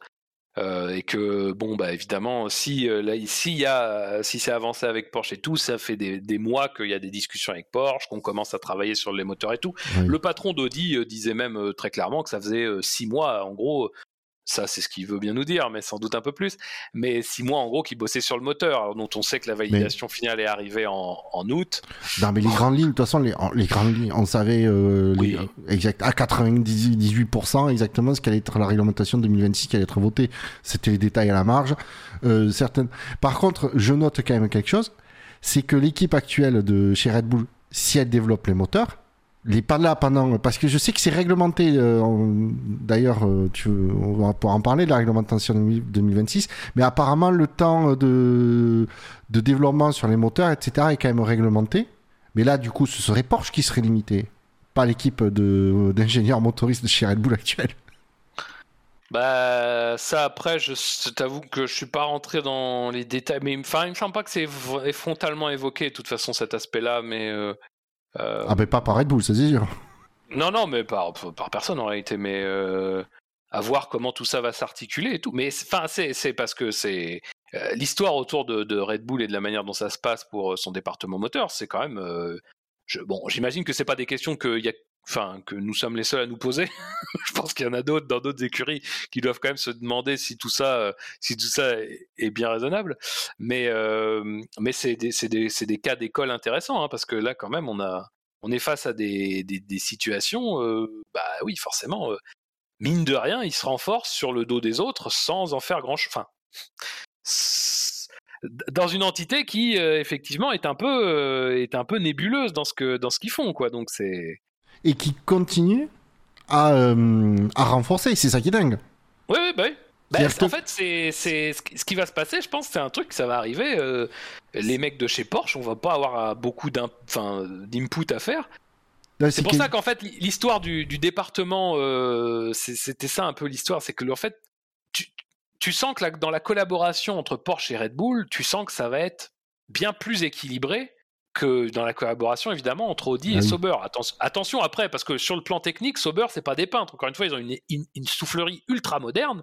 Donc euh, d'ailleurs, c'est pas des peintres en termes de technique, mais je veux dire évidemment, tu sens bien que le rapport de force va être différent. Et c'est pour ça qu'en fait, même si moi ça m'étonne un peu et j'ai quand même envie de voir ce, qui se- ce que ça donnera à la fin, mais c'est pour ça qu'en fait l'histoire de deux projets séparés, elle n'est pas déconnante. C'est-à-dire que oui parce au-delà part- du fait que c'est deux entités différentes et c'est que ce sont quand même deux marques différentes avec alors après bon l'explication du euh, euh, oui nous avons des fans différents euh, nous sommes en gros nous touchons un public différent et tout bon bah pff, ouais ça on si verra, hein. si si Euh, Ouais, mais je veux dire, est-ce que, est-ce que, enfin, je veux dire, à un moment donné, euh, ce genre de considération face à la rationalité et à l'aspect sportif en matière de performance, euh, je pense pas que ça vaille euh, beaucoup. Je comprends ce qu'on dit, mais encore une fois, l'engagement, de toute façon, c'est deux marques différentes. Donc déjà, on, prend acte du fait que on ne s'engage pas seulement avec une seule marque ou avec une seule entité. Donc déjà, ça, c'est sûr. Après, moi, encore une fois, j'attends de voir si la réalité, au bout du compte, en 2026, ce sera bien deux projets véritablement séparés, euh, parce que c'est quand même un engagement de dépenses euh, important. ah oui ah oui là c'est que la F1 euh, même si elle coûte moins cher qu'avant ça coûte toujours quand même très cher Bah, oui, surtout si, tu, si, si un même groupe arrive et se, se tape euh, le double de dépenses. Alors évidemment, ça sera pas le double, hein, mais euh, bon, c'est tout ça, tout ça est intéressant. Si ça se fait vraiment, je trouve que c'est vraiment. Moi, je trouverais que sur un plan, euh, pour le coup, moral, sportif, c'est bien, c'est même excellent. J'attends de voir quoi. je souhaite que ça se passe comme ça. On verra bien. Et donc, du coup, tu voulais aborder la réglementation moteur 2026 bah, Ouais, non, mais c'est juste euh, peut-être rappeler euh, les grandes lignes sur le plan technique, c'est-à-dire que. Déjà, on peut dire que c'est pas une révolution, c'est une évolution de ce qu'on a euh, ouais, ouais, aujourd'hui, quoi. Ouais, ouais. Bah, à bien des égards, c'est même quasiment une simplification. Oui. Effectivement, bah, tu l'as rappelé, Buchor, c'est quand même le gros truc, c'est-à-dire que le MGUH est, est supprimé. Bon, euh, moi j'avoue que je regrette un peu parce que c'est quand même. Dans, les, dans, la motorisation actuelle, c'est un peu. Euh, c'est un peu le truc qui ressort, quoi. C'est-à-dire que les moteurs, euh, enfin les unités de puissance 2014-2025, le MGUH, c'est quand même le truc un peu hors du. Comment dire Hors du commun, entre guillemets. C'est-à-dire que le reste, bon, bah, c'est il n'y a rien de très, euh, y a rien de très étonnant. trois fois plus puissant. Voilà, c'est ça, le MGUK va prendre pas mal de, de, poids pour euh, justement compenser un petit peu et, et permettre aussi que la, la proportion de, de, puissance électrique euh, soit plus importante. Puisqu'elle va passer, si je, si je dis pas de bêtises, à 350 kW. Ouais, pour le, ouais, pour le MGUK. Enfin, pour le RS, quoi. Oui, mais bon, ça sera donc le MGUK. Bah, en tout cas, pour la, motorisation électrique. Après, euh, la façon dont tu la recharges. Euh, il y aura des plus grosses batteries, je crois. Du coup. Euh... ouais, il me semble. Mais, euh, en fait, ce qui est intéressant aussi, c'est que plus que les spécifications techniques, c'est qu'il y aura aussi une séparation de, des, des, des, zones du moteur. Et notamment, ce qui sera il y aura une partie inférieure une partie supérieure. Et euh, il y aura la partie inférieure qui est un peu bloc moteur, euh, vide-brequin, des trucs comme ça, bon, qui sont très réglementés, sur lesquels tu n'auras pas énormément de, possibilités d'agir. Et au contraire, la partie supérieure, avec euh, ce qui concerne notamment bah, le système de carburant, par exemple, où là, parce que en fait, en, conjonction avec l'arrivée d'un carburant 100% durable, 100% renouvelable, euh, on, laissera aux, motoristes, aux constructeurs, beaucoup plus de latitude sur ce qu'ils pourront faire, justement bah, pour qu'en fait, ça soit euh, que ça, reste un domaine en fait de recherche et de développement pertinent, donc attrayant euh, vis-à-vis des de l'industrie automobile en général. Apparemment plus de matériaux recyclables, notamment pour les batteries aussi. Oui, bah, de toute façon, il y a beaucoup de, de ces, de ces exigences-là qui, qui Ouais, ouais, il y a beaucoup de trucs comme ça qui rentrent en jeu, ouais. Alors pour ceux qui parlent un peu technique, ce qui est du coup va être la zone qui va être un peu libérée, c'est ce qu'on appelle dans le moteur la chambre de combustion. Donc la partie quand le piston est en haut, que les gaz sont compressés, l'allumage, euh, c'est la combustion du carburant, effectivement, parce que le but étant que les, les, les motoristes puissent euh, adapter euh, leur, euh, leur, moteur au carburant euh, que, qui va être utilisé. Ouais. Après, bon, il y a des. Pour entrer vraiment dans les détails, vous trouverez ça sur internet, mais bon, c'est. Mais du coup, ouais, apparemment, la, dans, la, dans le power unit, dans l'unité de puissance, du coup, on l'a dit, la partie électrique va, va augmenter, mais ils, estiment qu'il va y avoir une perte au niveau de la partie de puissance, au niveau de la partie euh, thermique. Et, mais du coup, l'idée, c'est que voilà, c'est que les puissances restent, restent à peu près les mêmes qu'actuellement. Donc, on tourne autour des 1000 chevaux, je crois. Ouais, c'est ça. Ouais, c'est ça. Bah, la, F1 Alors ça, ça, c'est pas un objectif inscrit dans la... Enfin, c'est pas la réglementation d'ailleurs, hein, parce que c'est pas une réglementation qu'on a eu droit. Hein. C'est un espèce de en gros de résumé détaillé de ce qui euh, de ce qui fait. Mais effectivement, la, F1 elle a communiqué en disant ça restera des moteurs de 1000 chevaux, euh, tout ça, tout ça. Mais de toute façon, c'est le but, hein, effectivement, que la perte euh, côté enfin le débit de carburant soit réduit pour que ça soit compensé par la partie électrique aussi. Donc il n'y a pas de Normalement, on reste sur la même échelle de puissance, effectivement. Non, mais voilà, c'est surtout que voilà l'idée de la, de la réglementation, c'est de maintenir à peu près les, malgré le passage au carburant 100%, euh, renouvelable, euh, et, etc., et la perte du MGH, mais et la perte du MGH, mine de rien, c'est de maintenir à peu près des puissances équivalentes à ce qu'on a aujourd'hui, qu'il n'y ait pas de grosses pertes ou de gros, de gros gains de puissance. Après, avec les carburants renouvelables, si ça se trouve, ils vont trouver quelque chose. Oui, oui, Mais bon, je pense que les... quand ils ont conçu la réglementation, ils travaillent depuis suffisamment longtemps dessus pour savoir à peu près euh, sur quoi ils, vers quoi ils se dirigent. Bah, ce que disait euh, d'ailleurs à ce propos, euh, ce que disait Marco euh, cet été, c'est que le passage au carburant E10 chez côté du, bloc Honda avait visiblement absolument pas été c'était absolument pas traduit par une perte de performance. Au contraire, ça avait été tout à fait bien encaissé et pas eu de problème. Donc, mais c'est un champ de recherche intéressant. Je veux dire, encore une fois, pourquoi la F1 elle, aborde les années, les années 2026-2030 avec ça, c'est aussi le pari. En gros, c'est le pari de, on fait pas un gros step technologique, c'est-à-dire qu'on reste sur de l'hybride, avec une plus grande partie électrique, mais surtout, on va essayer de travailler sur l'aspect carburant. C'est-à-dire, le pari, c'était de dire, euh, bah, de toute façon, aujourd'hui, le parc automobile, ça reste toujours un parc euh, où euh, c'est du, enfin, c'est des voitures à essence. Donc, autant bosser sur, enfin, bosser sur l'aspect Voilà, que d'aller sur quelque chose d'autre, quoi. C'est sur de l'électrique où on sait que malheureusement, enfin, malheureusement, heureusement, je sais pas, mais en tout cas, qu'aujourd'hui, c'est pas possible de, de faire de la F1 comme on veut le faire en utilisant l'électrique. Et puis, euh, il n'y a pas tellement d'autres systèmes en réalité. Donc, euh, Ouais, justement. Alors, je vais faire une petite parenthèse. C'est pas le, but étant pas de rentrer longuement dans le, dans le, sujet, mais j'ai vu. Mais si, euh, Bouchard, il est que 21h11. On a encore 3 heures devant nous. j'ai vu, non, mais j'ai vu quelque chose d'intéressant de la part du, du côté d'Alpine, de Scott. Oui. Cette fois-ci, c'est où ils annonçaient qu'ils allaient faire des recherches sur le, ben, sur l'hydrogène, mais en tant que carburant, pas pour produire de l'électricité, d'après ce que j'ai compris où ils ont dit voilà, nous, euh, ben on, pense, on commence à passer après la réglementation de, 2026, donc qui devrait se terminer en 2030, en disant on va commencer, on va faire des recherches là-dessus pour voir si on peut trouver des pistes pour la, la, la génération d'après niveau moteur. En disant ben voilà, euh, si on trouve des trucs, on, on, on, met, on, fera pas euh, aux à la, à la FIA, ou, en tout cas pour qu'ils en disant, et il disait, bah, si d'autres écuries travaillent sur d'autres solutions, c'est, font des recherches sur d'autres euh, solutions, c'est très bien, comme ça on aura plusieurs euh, options euh, disponibles pour la suite. Je trouvais l'idée intéressante en tout cas de dire, ben voilà, ok, on connaît le step d'après, on va travailler dessus, mais est-ce que on peut qu'on va faire des recherches, donc là ça va être la recherche pour par le step encore d'après. Ouais. Bah, de toute façon. Euh... Bah, il faut, hein, de toute façon, toujours avoir. C'est ça.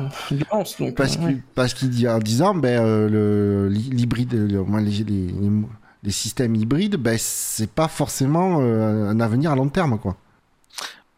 Ça, c'est. c'est... C'est, de toute façon, bon, c'est, pareil, je, sans, sans, vouloir faire un débat trop long, mais la, la question, le questionnement est beaucoup plus général. De toute façon, Alpine se propose de faire ces recherches-là, mais dans un sens, euh, en, d'ailleurs en, laissant penser que d'autres constructeurs vont dans d'autres directions de recherche. Donc c'est visiblement un effort concerté, euh, peut-être euh, d'ailleurs commandé par la FIA, par la F1, mais évidemment, il va falloir aussi préparer cet avenir. Aujourd'hui, c'est bien moins, comment dire, c'est bien moins important de le faire, en tout cas, c'est bien moins essentiel dans la mesure où la F1 aujourd'hui s'est complètement euh, retournée en termes d'attrait, elle s'est complètement retournée en termes de popularité et elle s'est complètement retournée en termes d'intérêt économique. C'est-à-dire qu'aujourd'hui, bon, euh, t'es bien moins dans le besoin de faire tout ça. Mais il faut quand même le faire. Euh, la situation aussi dans le monde, on voit comme les choses peuvent bouger vite. Hein, depuis 2020, on voit comme ça peut bouger vite dans un certain nombre de domaines et tout c'est aussi des choses qu'il faut penser, c'est aussi des choses qu'il faut euh, anticiper. Maintenant, c'est vrai qu'elle s'est assurée un avenir jusqu'à 2030 un peu tranquille, avec en plus le gros bonus, c'est quand même enfin d'attirer Volkswagen dans tes filets. Hein. Euh, ça, mine de rien, c'est pas une mince affaire. Hein, depuis, que... depuis avait fait drague le groupe Volkswagen. Euh. Ça fait euh, le SAV à quoi Ça fait 14-15 ans qu'on parle de F1. pour vous dire quand même, ça fait un moment que c'est un serpent de mer. Hein, et, et, nous, on a commencé qu'en 2008. ça fait bien longtemps que c'est un serpent de mer, hein, ben, Volkswagen. Faut pas oublier que déjà avec la réglementation 2014, à l'époque, ils espéraient, ils espéraient attirer le groupe Volkswagen. hein. Je pense même avant. Non, mais pas en 2014, mais du coup, en mettant en place, euh, définissant la réglementation 2014, ils espéraient que du coup, en 2010 ou 2011, que le groupe Volkswagen dise, bon, on arrive en F1. mais après, il faut, ça, ça, ça a permis de faire revenir Honda en F1. Et mine de rien, euh, au bout du compte, même si, même si là, euh, la fin de, de, la fin de la participation de Honda en F1 est un peu étrange, euh, ils sont là sans être là. Bah, Discrète, je dirais. Ça, ça, a quand même, ça a quand même créé, ça a quand même recréé un acteur qui était tout à fait de premier plan. Donc, euh, même si euh, évidemment on le regarde un petit peu d'un œil euh, pas forcément très vif, mais il y a quand même eu un attrait et il y a quand même eu un intérêt sportif à le faire. Euh, donc c'est encore mieux que la F1 elle arrive à faire euh, tout ce qu'elle veut faire et tout euh, en ce moment. Mais bon, euh, vaut mieux. Enfin, c'est toujours pareil hein, quand tu es dans un, quand t'as le vent en poupe. L'important c'est pas tellement d'en profiter, c'est surtout d'en profiter pour ne pas avoir du retard plus tard.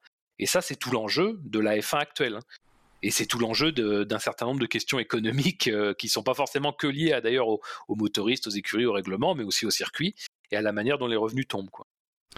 Messieurs, je vous propose de boucler euh, ici la page euh, actu qui a duré euh, plus d'une Ah. heure vacances. et d'aborder le. Ah, mais tu sais, on fait ça, on fait ça pour sacrifier, parce que pour pas que les autres aient à le faire lundi soir. quoi. Ah oui, c'est gentil. C'est du m'évitera de le sacrifice. faire samedi soir. Euh, Ah ouais, l'émission que tu vas réaliser, Bouchard, qui va être très bien, très bien réalisée. Euh, du coup, je vous, passe, je vous propose de passer à la, à la partie sportive, du coup, en abordant le week-end euh, où nous, retrou- nous retrouvons le circuit de Spa euh, en Belgique. Euh, mer- merveilleux circuit euh, qui apparemment est toujours menacé au calendrier. Euh, Qui s'est qui s'est fait beauté. Plutôt bien d'ailleurs. Oui, c'est vrai euh, que Ils ont pas touché au tracé, hein, faut le rappeler. Hein, c'est juste les aménagements autour, notamment l'ajout de bac à gravier, l'élargissement autour de tout, tout le raidillon, mais euh, c'est plutôt pas mal ce qui Ah. a été fait. on s'est rendu compte avec les formules de promotion que ben c'est oui, on peut plus sortir large euh, à la source. ça, ça change. Ouais. Raikkonen n'aurait pas volé la victoire à Hamilton. euh, non, rien. Ah, on sent qu'il y a des dossiers qui n'ont pas toujours Non, été non, digérés. non, je peux pas en parler, je peux en parler. peut-être faire du mal. Euh, messieurs, qu'est-ce que vous avez à dire sur les séances d'essais libres euh Alors, je vais être honnête, j'ai pas pu trop suivre les, les essais libres. euh. Ah, faut pas le dire, faut maintenir la magie. Oh, non, non. bah, on m'a proposé, tu vois, par exemple, les essais libres 3, on m'a proposé. Bah, de toute façon, les essais libres 1, j'avais une réunion, donc je bossais, euh, je peux pas, je pas pu le voir. Les essais libres 3, on m'a proposé, euh, m'a demandé, c'est essais libres 3 ou resto? Mon estomac a choisi. Et alors, moi, la question, c'est qu'est-ce que t'as pris? Parce que tu nous en dis beaucoup. là. Ah, j'ai pris un croque-monsieur aux truffes en entrée, un magret de canard euh, en plat et un petit, et un petit Mickey au chocolat en dessert. Allez. Très bon Vous choix. comprenez bon choix. pourquoi je n'ai pas suivi les essais libres. Eh oui, oui. Donc, Ah bah, messieurs, bah, sur C'est dommage parce que oh, t'as- t'as loupé encore le clair. Enfin, bref. la pluie était, euh, était là par contre vendredi un petit peu, mais pas trop non plus. Oui, c'est ça, il y avait un peu de pluie. Ce qui est étonnant, n'est-ce pas? D'habitude, c'est pas de pluie ou beaucoup de pluie. Ouais, mais c'est pas passé grand chose. Moi, c'était.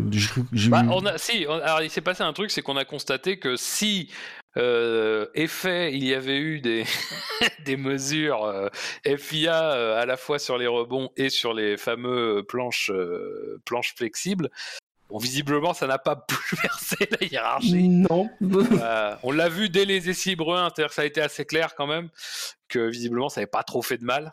Tu voudrais, tu voudrais dire que ceux qui ont le plus chouiné dans les médias auprès de ce changement de réglementation n'ont pas vraiment été impactés? Voilà. Ah, tu sais, moi je ne dis rien. Je Non, mais on les connaît, les, oh, on, les- on les connaît, les, chou- les deux chouineuses en chef de, en F1. hein. Elles s'appellent Horner et Marco, alors. euh, Ah, ben ça, tu- je te laisse ta responsabilité. Oh, j'assume la sont des responsabilité, individus hein. très très mesurés. Mais euh, ouais. Ouais, sinon il y a la sortie de Leclerc en livre 3, mais bon. Il s'en sort bien. Ah oui, il y a aussi, apparemment, on peut dépasser dans la, dans la pit lane. Ah oui, oui. Ouais, J'avoue, j'avoue que j'ai pas vu les, j'ai pas vu les images, donc je ne. Bah oui, c'est-à-dire que, c'est-à-dire que le, c'était qui? C'était un Piotr Williams? Je sais plus lequel. Je crois, oui. Euh, Ça la- doit être Albon. J'ai Albon? Euh, du coup, Albon euh, sort un petit peu tard euh, de son stand alors que Verstappen arrive, mais bon, il n'y a pas, de- y a pas de risque de collision. Mais c'est vrai que Verstappen se dit, et si je le doublais par la droite? Dans Et la puis vraiment, il fait ça dans un mouvement tout à fait fluide, ça, ça se passe très vite. Euh, bon, bah visiblement ralentir n'était pas une option. Euh, il a eu quoi un petit, euh, il a eu quoi un warning? Il a même pas eu de, c'est pas comment ça s'appelle? Un merde. De Il y a le réprimande warning et ensuite il y a le, Réprimande, le. ouais la réprimande. Il a, il a juste eu le warning, c'est ça? J'ai pas suivi exactement.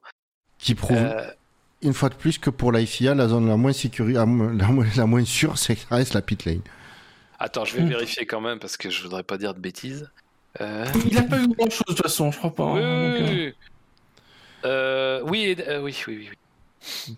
Ah oui, je cherchais le numéro 33, mais c'est vrai que c'est le numéro 1. Je suis bête. euh, oui. Euh, euh... Bah, je sais pas, je trouve pas le document. Je trouve pas le document, donc. Euh... Bah, c'est peut-être bien la preuve qu'il a pas eu grand chose. Ouais, Oui, non, c'est mais- clair, il a même, il a rien eu en fait. Euh, c'est ça. En fait, oui, il a eu. Si, le seul truc qu'il a eu, c'est pour un.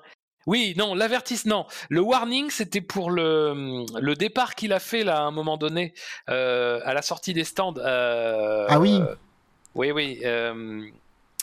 Oui, a- simulation de départ, ouais, du coup, qui se fait juste après le virage, de, bah, de- puisque la, la voie de sortie de la pit lane, elle, est, elle, sort après, à la sortie du virage de la source. Et donc, c'est juste à la sortie là qu'ils se mettent. le- L'endroit est tout étroit, hein, ouais, et petit. Il n'y a pas beaucoup de place. Et il l'a fait au moment où une voiture en fait passe. Il, il démarre, il, il est juste au, aux fesses de la voiture qui passe, qui était une, une Alpine, je crois. Bah, c'était Ocon, mais ce qui- ce qu'il a, ce qu'il lui reprochait euh, véritablement, c'est de l'avoir fait en ayant doublé quelqu'un d'autre. En fait, il a, en fait, il aurait dû le faire dans l'ordre euh, auquel il est arrivé, mais il a doublé quelqu'un pour se placer euh, derrière une autre voiture et faire son départ à ce moment-là. Apparemment, c'est ça qui lui a reproché. D'accord. Bon. Donc bon, bon bref. Voilà euh, les. Oui, bah euh, Leclerc en libre 3, effectivement. qui a, un, qui a un peu tapé à, alors qu'il est sorti dans le, dans le gravier à Fagne, euh, qui a un tout petit peu tapé, et euh, bah, la direction de course elle s'est un petit peu affolée, elle a tout de suite envoyé le drapeau rouge, alors que bah, Leclerc a réussi à sortir du baquet de lui-même, et il y avait, y avait un peu de dégâts sur les droits avant, mais c'était pas grand-chose, heureusement. Euh, voilà. S'il y a eu Magnussen aussi en EL1 qui a, déclenché un drapeau rouge parce que sa voiture s'est arrêtée euh, juste après la source. Enfin, il a eu un problème technique et par contre, elle, a été, elle était encore chargée en électricité, donc du coup, ce qui apparaissait comme une, euh, une interruption courte a finalement duré quasiment un quart d'heure, quoi. Le temps, enfin, le temps de décharger et d'évacuer la voiture. Oui, et du coup, le- dans ce cas-là, il vaut mieux prendre le temps de bien faire les choses. Oui, oui, oui, bah tu sais, dans ce cas-là, ils vont chercher les mécanos et puis ils font ça. Oui, surtout quand c'est juste, cool, la... Ouais. juste à la pas loin de la sortie des stands, autant faire comme ça. Bon, de toute façon, bon, les EL1 avec la piste qui était un peu mouillassée, les petites averses, bon, c'était pas très, c'était pas très représentatif non plus, quoi. Et donc, du coup, passons aux qualifications. Avec les 5 éliminés en Q1 euh, en partant du bas du classement, bah, ils se retrouvent. faut, faut quand même dire qu'on partait dans l'idée qu'il y avait quand même 7 pilotes Oui. qui auraient pas leur Ah oui. euh, qui auraient une pénalité quand même. hein. Oui, c'est vrai que j'ai pas fait le point, euh, effectivement, mais il y a beaucoup de pénalités euh, qui ont été prises suite à des changements de, de composants Ouais, sur la de- voiture, on va dire. ouais. Mm. Puisque la liste de. Alors, je sais pas en tête, je sais, mais je sais que dans les, noms, dans les principaux noms, il y avait Verstappen et Leclerc.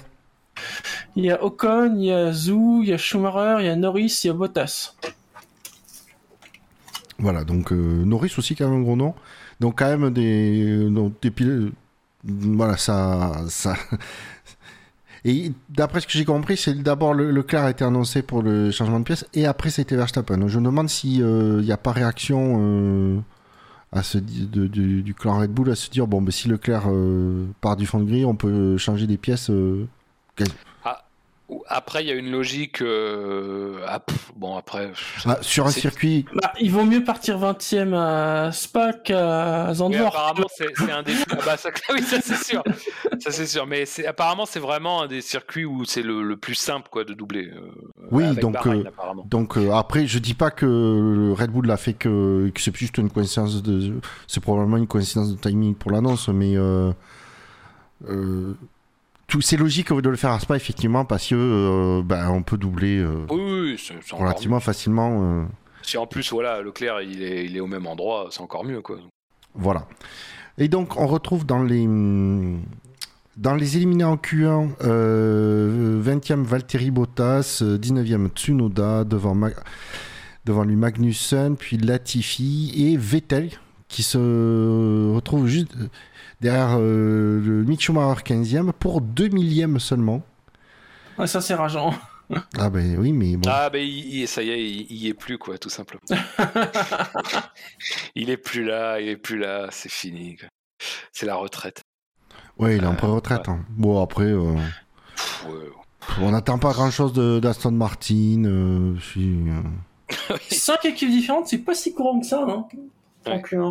Par contre, Bottas, apparemment, genre, ça faisait 149 Grands Prix qu'il était, qu'il avait pu être éliminé en Q1, je crois. Depuis Monaco 2000. Depuis Monaco 2015, 2015, je crois. si j'ai bien compris. Ouais, à une seconde une de Tsunoda devant lui, c'est. Ouais, il devait y avoir un truc. Hein. C'est comme Bah, Tsunoda déjà, quand même euh, aussi euh, si bas dans le classement. euh. Alors j'ai pas regardé s'il y avait une raison particulière, mais à mon avis il y a une raison déjà particulière, c'est que de toute façon euh, qu'il fasse 20ème ou, euh, ou premier, ça changeait pas grand chose. Il était Je- assuré ce qu'il a dit. de, de Je crois que c'est partir ce qu'il a- devant. euh, Je crois que c'est ce qu'il a dit en interview que, enfin, qu'ils avaient pas poussé la voiture parce que, enfin voilà, vu. il savait Alors, il y en a d'autres, il y en a d'autres qui ont un peu plus poussé. on va, on va, on va pas se mentir, mais c'est vrai que Bottas, bon, de toute façon, au 20e, il est, comme il avait lui un plus 15 et pas un départ de fond de grille, il était assuré, quoi qu'il se passe, de partir devant les, tous les autres en fait. Donc lui, il était assuré de partir 14e. Donc bon, n'y a pas vraiment besoin de s'embêter. De toute façon, 14e, c'était à peu près le niveau de l'Alpha. Donc bon, il a fait son petit tour histoire 2 et puis voilà quoi. Et euh, meilleur temps de la Q1, c'est Max Verstappen en 1.44.5. euh. Voilà. Ah, là, euh, et alors avec euh, une demi-seconde d'avance, euh, ce qui est globalement à peu près le tarif de tout le week-end. Ouais, les Red Bull très rapides tout le week-end. hein. bah, très très rapides. Ouais, ouais, les... Impressionnant. À se demander s'il n'y a pas un moteur de... Enfin bon. Euh, euh, non, non, mais euh, ouais, ouais, c'est fou. Alors là par contre, du coup, ça sera à vérifier sur d'autres pistes. Est-ce que le changement réglementaire a pas impacté plus Ferrari que Red Bull? Ça, ça sera peut-être à voir. Mais en tout cas, ce qui est clair, c'est qu'ici, il n'y a pas vraiment photo. Quoi. À tel point que, bon, même en sachant sa pénalité, on se dit, Verstappen, c'est pas si con de penser qu'il pourra euh, faire quelque chose de, de beau demain. Quoi. Et du coup, en Q2, ont été éliminés euh, 15e Mick Schumacher, 14e Lance Stroll, 13e euh, Joe Guan Yu, 12e Pierre Gasly et 11e Daniel Ricciardo. Avec un premier temps établi par Charles Leclerc en 1.44.5. D'ailleurs, euh, on, on saluera. Alors, Leclerc, c'était sur un deuxième tour, je crois? Euh, on saluera la technique euh, McLaren qui euh, visait à faire aller Norris jusqu'en Q3 pour donner l'aspiration à Ricciardo, mais bon, bah, Ricciardo n'est pas qualifié en Q3. C'est ballot. C'est ballot, dommage. Non, par contre, on notera que le dixième de la Q2, qui se, du coup, qui passe pour- en Q3, est Alexander Albon avec Ah oui. sa Williams. Donc belle performance de. Ça nous, ça nous rappelle les plus grandes heures de Force India en 2009, c'est-à-dire que ça, c'est vraiment une voiture qui va très très vite dans la ligne droite. Oui. C'est assez impressionnant. Euh, et ben en fait, il faut survivre. Quand tu es pilote de ça, il faut survivre dans la partie sinueuse et après, normalement, tu tires les bénéfices à la fin. Et euh, Albon l'a fait euh, tout le week-end, ça a été propre et franchement, bon, ça se joue à peu, mais euh, voilà, c'était quand même, euh, c'était quand même bien et il a, il a fait, il fait un bon week-end jusqu'ici, quoi. C'est assez, c'est assez beau. Et mine de rien, en plus sur un week-end comme ça où il y a beaucoup de pénalités, bah, ça paye encore plus, quoi, hein, parce que là, il va partir. On verra ça tout à l'heure. Ouais. On fera le bilan euh, quand j'aurai abordé la Q3, euh, où on retrouve, euh, en partant du dixième pour remonter au premier, Lando Norris, Alexander Albon, George Russell, Lewis Hamilton, Fernando Alonso, Esteban Ocon, Charles Leclerc, Sergio Perez, Carlos Sainz et Max Verstappen, qui a bouclé du coup le meilleur temps en 1.43 665. 6 dixièmes devant Sainz. Ouais. Ouais. Un, seul, la- un seul tour. Ouais, voilà, Verstappen, il a fait un tour, c'est au revoir, pas besoin de les gars. Vous pouvez toujours essayer. hein. Qui relaie quand même euh, Perez à 8 dixièmes. Oui, alors Perez, bon, bon. je pense qu'il y avait mieux à faire. Euh, on a vu euh, effectivement Ferrari tenter euh, de. On, on- avec on a des- vu Ferrari se planter, oh surprise. Ah oui. Oh, Oui, mais c'était voulu. apparemment, ils ont. Donc, oui, apparemment, euh, Ferrari a monté un train de pneus soft neuf euh, à Leclerc qui était censé être utilisé en- pour la course. euh, Mais derrière, ils ont communiqué que ça a été, euh, c'était volontaire, que c'était un choix de dernière minute. On y croit à mort. Euh, mais si, si, c'est pour le roder, t'inquiète pas. oui. Euh, Mais par contre, on a vu euh, Leclerc donner euh, l'aspiration euh, à Sainz euh, lors de la deuxième tentative. euh. Alors, D'une manière innovante. Oui. L'exécution a été bonne, mais euh, ça n'a pas, ça a pas porté ses Ouais. fruits. Ah non, parce que le timing, moi j'ai regardé le timing Ouais. de sortie de Leclerc des stands pour, euh, pour donner l'aspiration à, à, à Sainz, et, et franchement, est super quoi. Mais Ouais. euh, derrière Sainz, il, a même, il, bah, il améliore pas dans le secteur. hein. Ouais, ouais. Bah ouais, c'est ça. Euh, ouais, ils font sortir Leclerc des stands juste au moment où Sainz arrive. Ça, c'est vraiment bien joué. Euh, mais bon, effectivement, c'est Ferrari, donc il faut bien que ça merde quelque part. Euh, après, ouais, l'écart, l'écart avec Ferrari. Et même à limite, bon, que, les gens trouvent que l'écart avec Red Bull soit énorme quand t'es derrière, bon, ok. Mais putain, l'écart quand même entre, particulièrement Verstappen quand même, hein, et, et, les Ferrari, ça a été des coups de massue quand même tout le temps. je crois que c'est Leclerc en essai libre 3 peu avant sa sortie, il, demande l'écart et on lui dit ça devait être quelque chose comme 4 ou 5 dixièmes. et enfin, il, tombait des nues, quoi. Donc là, et c'est pareil, Sainz, là, après, quand même, mine de rien, Sainz, du coup, avec la pénalité de Verstappen, c'est lui qui signe la pole position. bah, mine de rien, il était quand même assez circonspect face à l'avantage de Verstappen.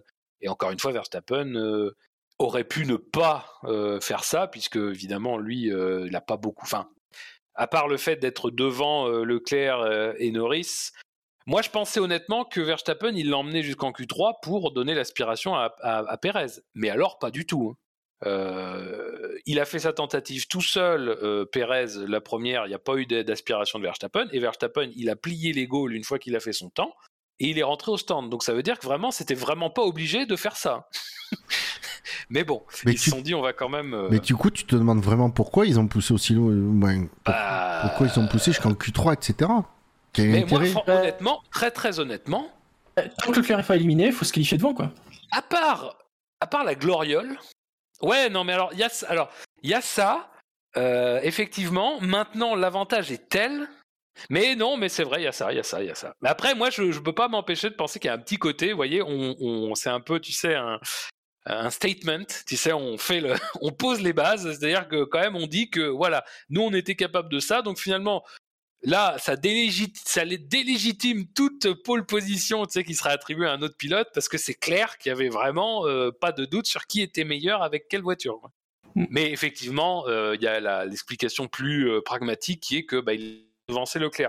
D'ailleurs, moi, encore une fois, c'est une question que j'ai posée sur Twitter, vraiment avec une vraie question. Est-ce que dans la position exacte de Verstappen, c'est-à-dire avec son avance au championnat, avec sa voiture, est-ce que vous auriez pris le risque de vous qualifier le plus haut possible pour lui, c'est-à-dire 15e, ou vous auriez attendu euh, tranquillement. Surtout que là, encore une fois, c'était vraiment pas pour donner l'aspiration à Pérez, donc il y a vraiment pas d'idée de jeu d'équipe et tout. Ah ben non, on est chez Red Bull. Hein. Tranquillement partir P20 ou vous auriez pris le risque d'être un peu plus dans le peloton en P15. Ouais, connaissant les, les premiers tours euh, à Spa, euh, la question mérite d'être posée. C'est bah, à dire que voilà, P20, tu peux te permettre de ne pas y aller tout de suite. Tu peux regarder un petit peu. de passer entre les gouttes, comme on dirait. P15, t'es t'es quand même un peu forcé de faire quelque chose, quoi. Tu dois y aller avec ah, la marée. Il faut, hein. il faut surfer la vague, hein, et pas se la ah, sur la gueule. Hein. que, que Leclerc le fasse, c'est logique. Il peut que le faire. Il est obligé de le faire. Verstappen, moi je dis c'est plus discutable. Mais bon, après, euh, bravo à eux, hein, ils l'ont fait. Mais moi j'avoue, dans sa position, je, je pense j'aurais fait. Euh, écoutez ce qu'on va faire, on va pas abîmer le moteur et tout, on va rester tranquille. Tu fais, un ou deux tours en, Q, en, Q, en Q1 pour dire euh, on va vérifier quand même que tout va bien, qu'il n'y a pas de soucis et tout. Mais là, non, ils ont vraiment été au bout de la démarche et tout. Hein. On verra demain. Ouais, ce qui nous donne euh, niveau grille de départ, je vais vous la donner parce qu'avec les, les, pénalités, etc., c'est quand même intéressant. Euh, donc on, on, retrouve en pole position Carlos Sainz, suivi de Perez, Alonso, Hamilton, Russell, Albon, qui du coup est sixième. Euh, Ricardo, Gasly huitième, Stroll, euh, Vettel qui se retrouve du coup dixième. Oui. Donc il n'a pas tout perdu non plus. Euh, Latifi 11e, Magnussen 12e, puis on retrouve ensuite il y a Tsunoda, Bottas, euh, Verstappen, Leclerc, Ocon, Norris, euh, Joe et Mick Schumacher qui, qui, qui du coup reste sur une l'habituelle dernière ligne. ça promet quand même, hein, une grille comme ça. Ouais, ouais, c'est sympa. C'est sympa. Alors par contre, après, juste pour revenir sur la Q3, euh, donc, donc Verstappen 6 dixièmes d'avance sur euh, Sainz, 7 sur Perez. 8 sur Leclerc. Alors bon, Leclerc, on va pas tout à fait Ah compter parce que je crois qu'il a fait son tour avec des pneus usés. Ouais, alors c'est, tu, tu m'excuseras, mais c'est euh, 8, 8, dixi- euh, 8 dixièmes sur Sergio Perez, puis c'est exactement c'est 0,797. Donc à Oui, 3 millièmes près, c'est 8 dixièmes. tu sais bien ce que c'est. euh, voilà, bon, bref. Euh, alors, une seconde et demie sur Ocon, une seconde 7 sur Fernando Alonso, et alors là, et alors là le coup dur pour Mercedes, une seconde 8 d'avance sur Hamilton, qui lui a fait deux tours. Euh... Là, quand même, parce que c'est vrai qu'on a beaucoup entendu, c'est ça qui est bien hein, l'été quand il n'y a rien à dire, c'est que quand il y a un changement réglementaire, on a beaucoup entendu Ah, est-ce que le fait qu'on bannisse les, pla- les planchers flex... les planches flexibles, est-ce que ça va pas rapprocher Mercedes? Russell aussi, il disait ça d'ailleurs, il disait Ah, si vraiment, machin, ça peut nous rapprocher de. Ben, euh, visiblement, euh, pas à Spa en tout cas. Ouais, alors moi je suspecte quand même qu'il y ait quelque chose qui est un peu parce que du, du coup pour terminer, euh, Russell lui il est à 2 secondes 1 de, du temps de Verstappen en Q3. Euh, Albon il est à alors Russell est à 2,111, Albon est à 2,172. Je- Tu m'excuseras, mais la Mercedes, elle est pas seulement euh, avec Russell au volant, elle est pas seulement 6 centièmes Non. meilleure que la, Williams. Donc je pense qu'il y a- dû, qu'il s'est passé quelque chose chez Mercedes hein, pour cette Q3. Alors est-ce qu'ils ont Mais- énormément euh, réglé, ouais, ils ont réglé énormément la voiture pour la, la course? On le C'est saura la demain. malédiction livre spéciale. Ouais, c'est ça. Ah putain, oui. Je pense honnêtement qu'il y a. C'est en fait c'est un peu l'inverse de la Hongrie. La Hongrie en qualification, ça avait été un peu la, euh, la, la- la- les trucs, enfin l'alignement des planètes parfait, c'est-à-dire que tu avais des conditions dans lesquelles, euh, enfin tu avais des erreurs, des, des erreurs des, des grosses écuries, plus des conditions dans lesquelles euh, on n'a pas su optimiser la performance. Et finalement, ça a donné euh, Paul, et sur un circuit d'ailleurs qui était quand même plutôt favorable à la Mercedes, donc ça a donné Paul de Russell. Là, je pense que c'est exactement l'inverse. C'est-à-dire que euh, non seulement le, le temps déjà était pas très favorable à Mercedes parce que c'était un temps un peu frais, donc ça veut dire déjà chauffe de pneus sur euh, des, des- des relais courts, donc déjà ça veut dire que là c'est la, la faiblesse de Mercedes. Le deuxième c'était un circuit de vitesse, hein, on va pas se leurrer parce que sur euh, ils perdent un temps fou dans les lignes droites, hein, ça c'est absolument incroyable. Euh, et puis euh, globalement, de toute façon, ils ont toujours leur problème de marsouinage. Enfin leur problème de rebond en tout cas. Il y a, moi, il y a un endroit de la piste qui m'intéresse beaucoup, c'est le virage, je dois être Stavlo ou Paul Frère, je sais plus exactement comment il s'appelle. Tu sais, c'est celui qui, en fait, tu tu quittes la partie sinueuse et tu attaques la, la pleine charge jusqu'à Blanchimont et jusqu'à l'arrêt de bus. Là, à cet endroit-là, il y a quand même des bosses. Euh, toutes les voitures rebondissent dessus. hein. Mais alors la Mercedes, c'est pas du, c'est pas juste du rebond, hein, c'est vraiment de l'instabilité. Le nombre de fois où les pilotes manquent de la perte à cet endroit-là chez Mercedes, oui, des fois ils sont même obligés de lever. Euh, rien que ça, euh, parce que j'entendais Villeneuve qui disait oui, Mercedes, euh, ils ont, ils roulent plus trop près du sol. Bah, attends, mon œil, ils roulent pareil, mais juste, c'est, enfin, c'est, c'est leur voiture habituelle, quoi. C'est-à-dire que oui, sur certains circuits, tu vas faire illusion, parce que, et puis sur certains circuits et dans certaines circonstances, parce qu'encore une fois, il faut encore une fois que beaucoup de choses s'alignent, mais sinon, c'est toujours la même. Et ça prouve aussi que tout simplement les changements réglementaires, ça a beau te toucher et tout. Moi, ça me rappelle, je sais pas si vous vous rappelez le fric. Vous savez, c'était un espèce de système de suspension euh, interconnecté euh, sur lesquels Oui. la Mercedes était, euh, était vachement en avance et tout. Oui, il y avait. Euh, c'est- ça a été supprimé courant 2014. Et alors, quand ça, c'était à peu près à la même période de l'année d'ailleurs. Et alors, quand ça a été, on commençait à en parler, puis quand ça a été décidé de le supprimer, oh là là, ouh là là, est-ce que ça va remettre en cause la domination Mercedes Ah bah en non. 2014 Bah non. Ben, la réponse, non, non, hein, du tout. Donc, euh, bon, euh, j'avoue que je lisais beaucoup les gens avec un petit sourire en me disant attendez, ne vous inquiétez pas, vous vous inquiétez pas, parce que les gens qui ont de l'avance, leur spécialité, bizarrement, c'est de- d'en profiter pour euh, la conserver.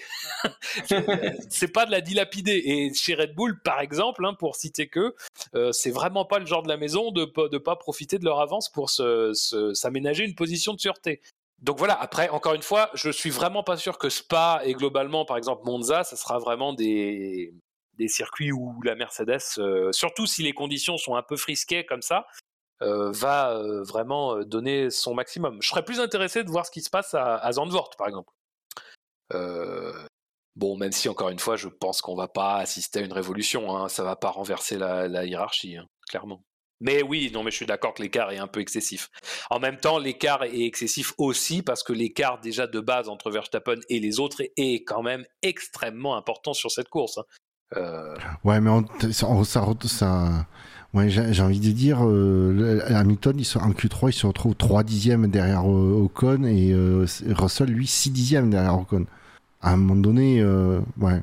non, non, mais je suis d'accord, je suis d'accord, mais bon. Donc, Après, soit vraiment la modification moteur, hein. du, du, du, du- du plancher fond plat a vraiment impacté Mercedes, soit il y a, pour moi, il y a, eu, il y a- il y a quelque chose qui a. Ils n'ont pas trouvé les réglages sur, sur ce circuit, je sais pas. Mais ça Bah, paraît gros, ça- quoi. Pour ça que, Ouais, avant, non, de, avant de juger en disant, bah, ils ont perdu, gagné, euh, je vais attendre qu'il y ait euh, une ou deux courses de plus pour qui après euh, la, la Belgique qui se soit passée pour commencer peut-être à tirer euh, une, Oui, une oui, non, non, mais t'as conclusion. raison. t'as Oui, bah oui. T'as raison. Bah, Après, les, encore une fois, faut vraiment insister. Mais c'est comme pour la, c'est comme pour la Hongrie. Il faut vraiment insister aussi sur les conditions dans lesquelles ça se déroule et, et sur le type de circuit sur lequel ça se déroule. Hein. C'est pas anodin du tout dans, le, dans la performance. hein. C'est clair. Sur ce, messieurs, je vous propose de conclure cette émission euh, pour vous dire que ben euh, il y a la course de mer à 15h. Ah. Sauf si vous habitez au Mexique. Euh, hein. ouais, c'est ça, ouais. Euh, que vous pouvez nous retrouver. Alors, on ne sait pas encore euh, le planning, il est encore à, décider si l'émission euh, d'après-course aura lieu lundi soir ou mardi soir. Surveillez les réseaux so- sociaux, notamment Twitter, pour savoir ce qu'il en est de, ce côté-là. Même si on va essayer de faire l'émission comme d'habitude le lundi soir. Mais c'est pas garanti.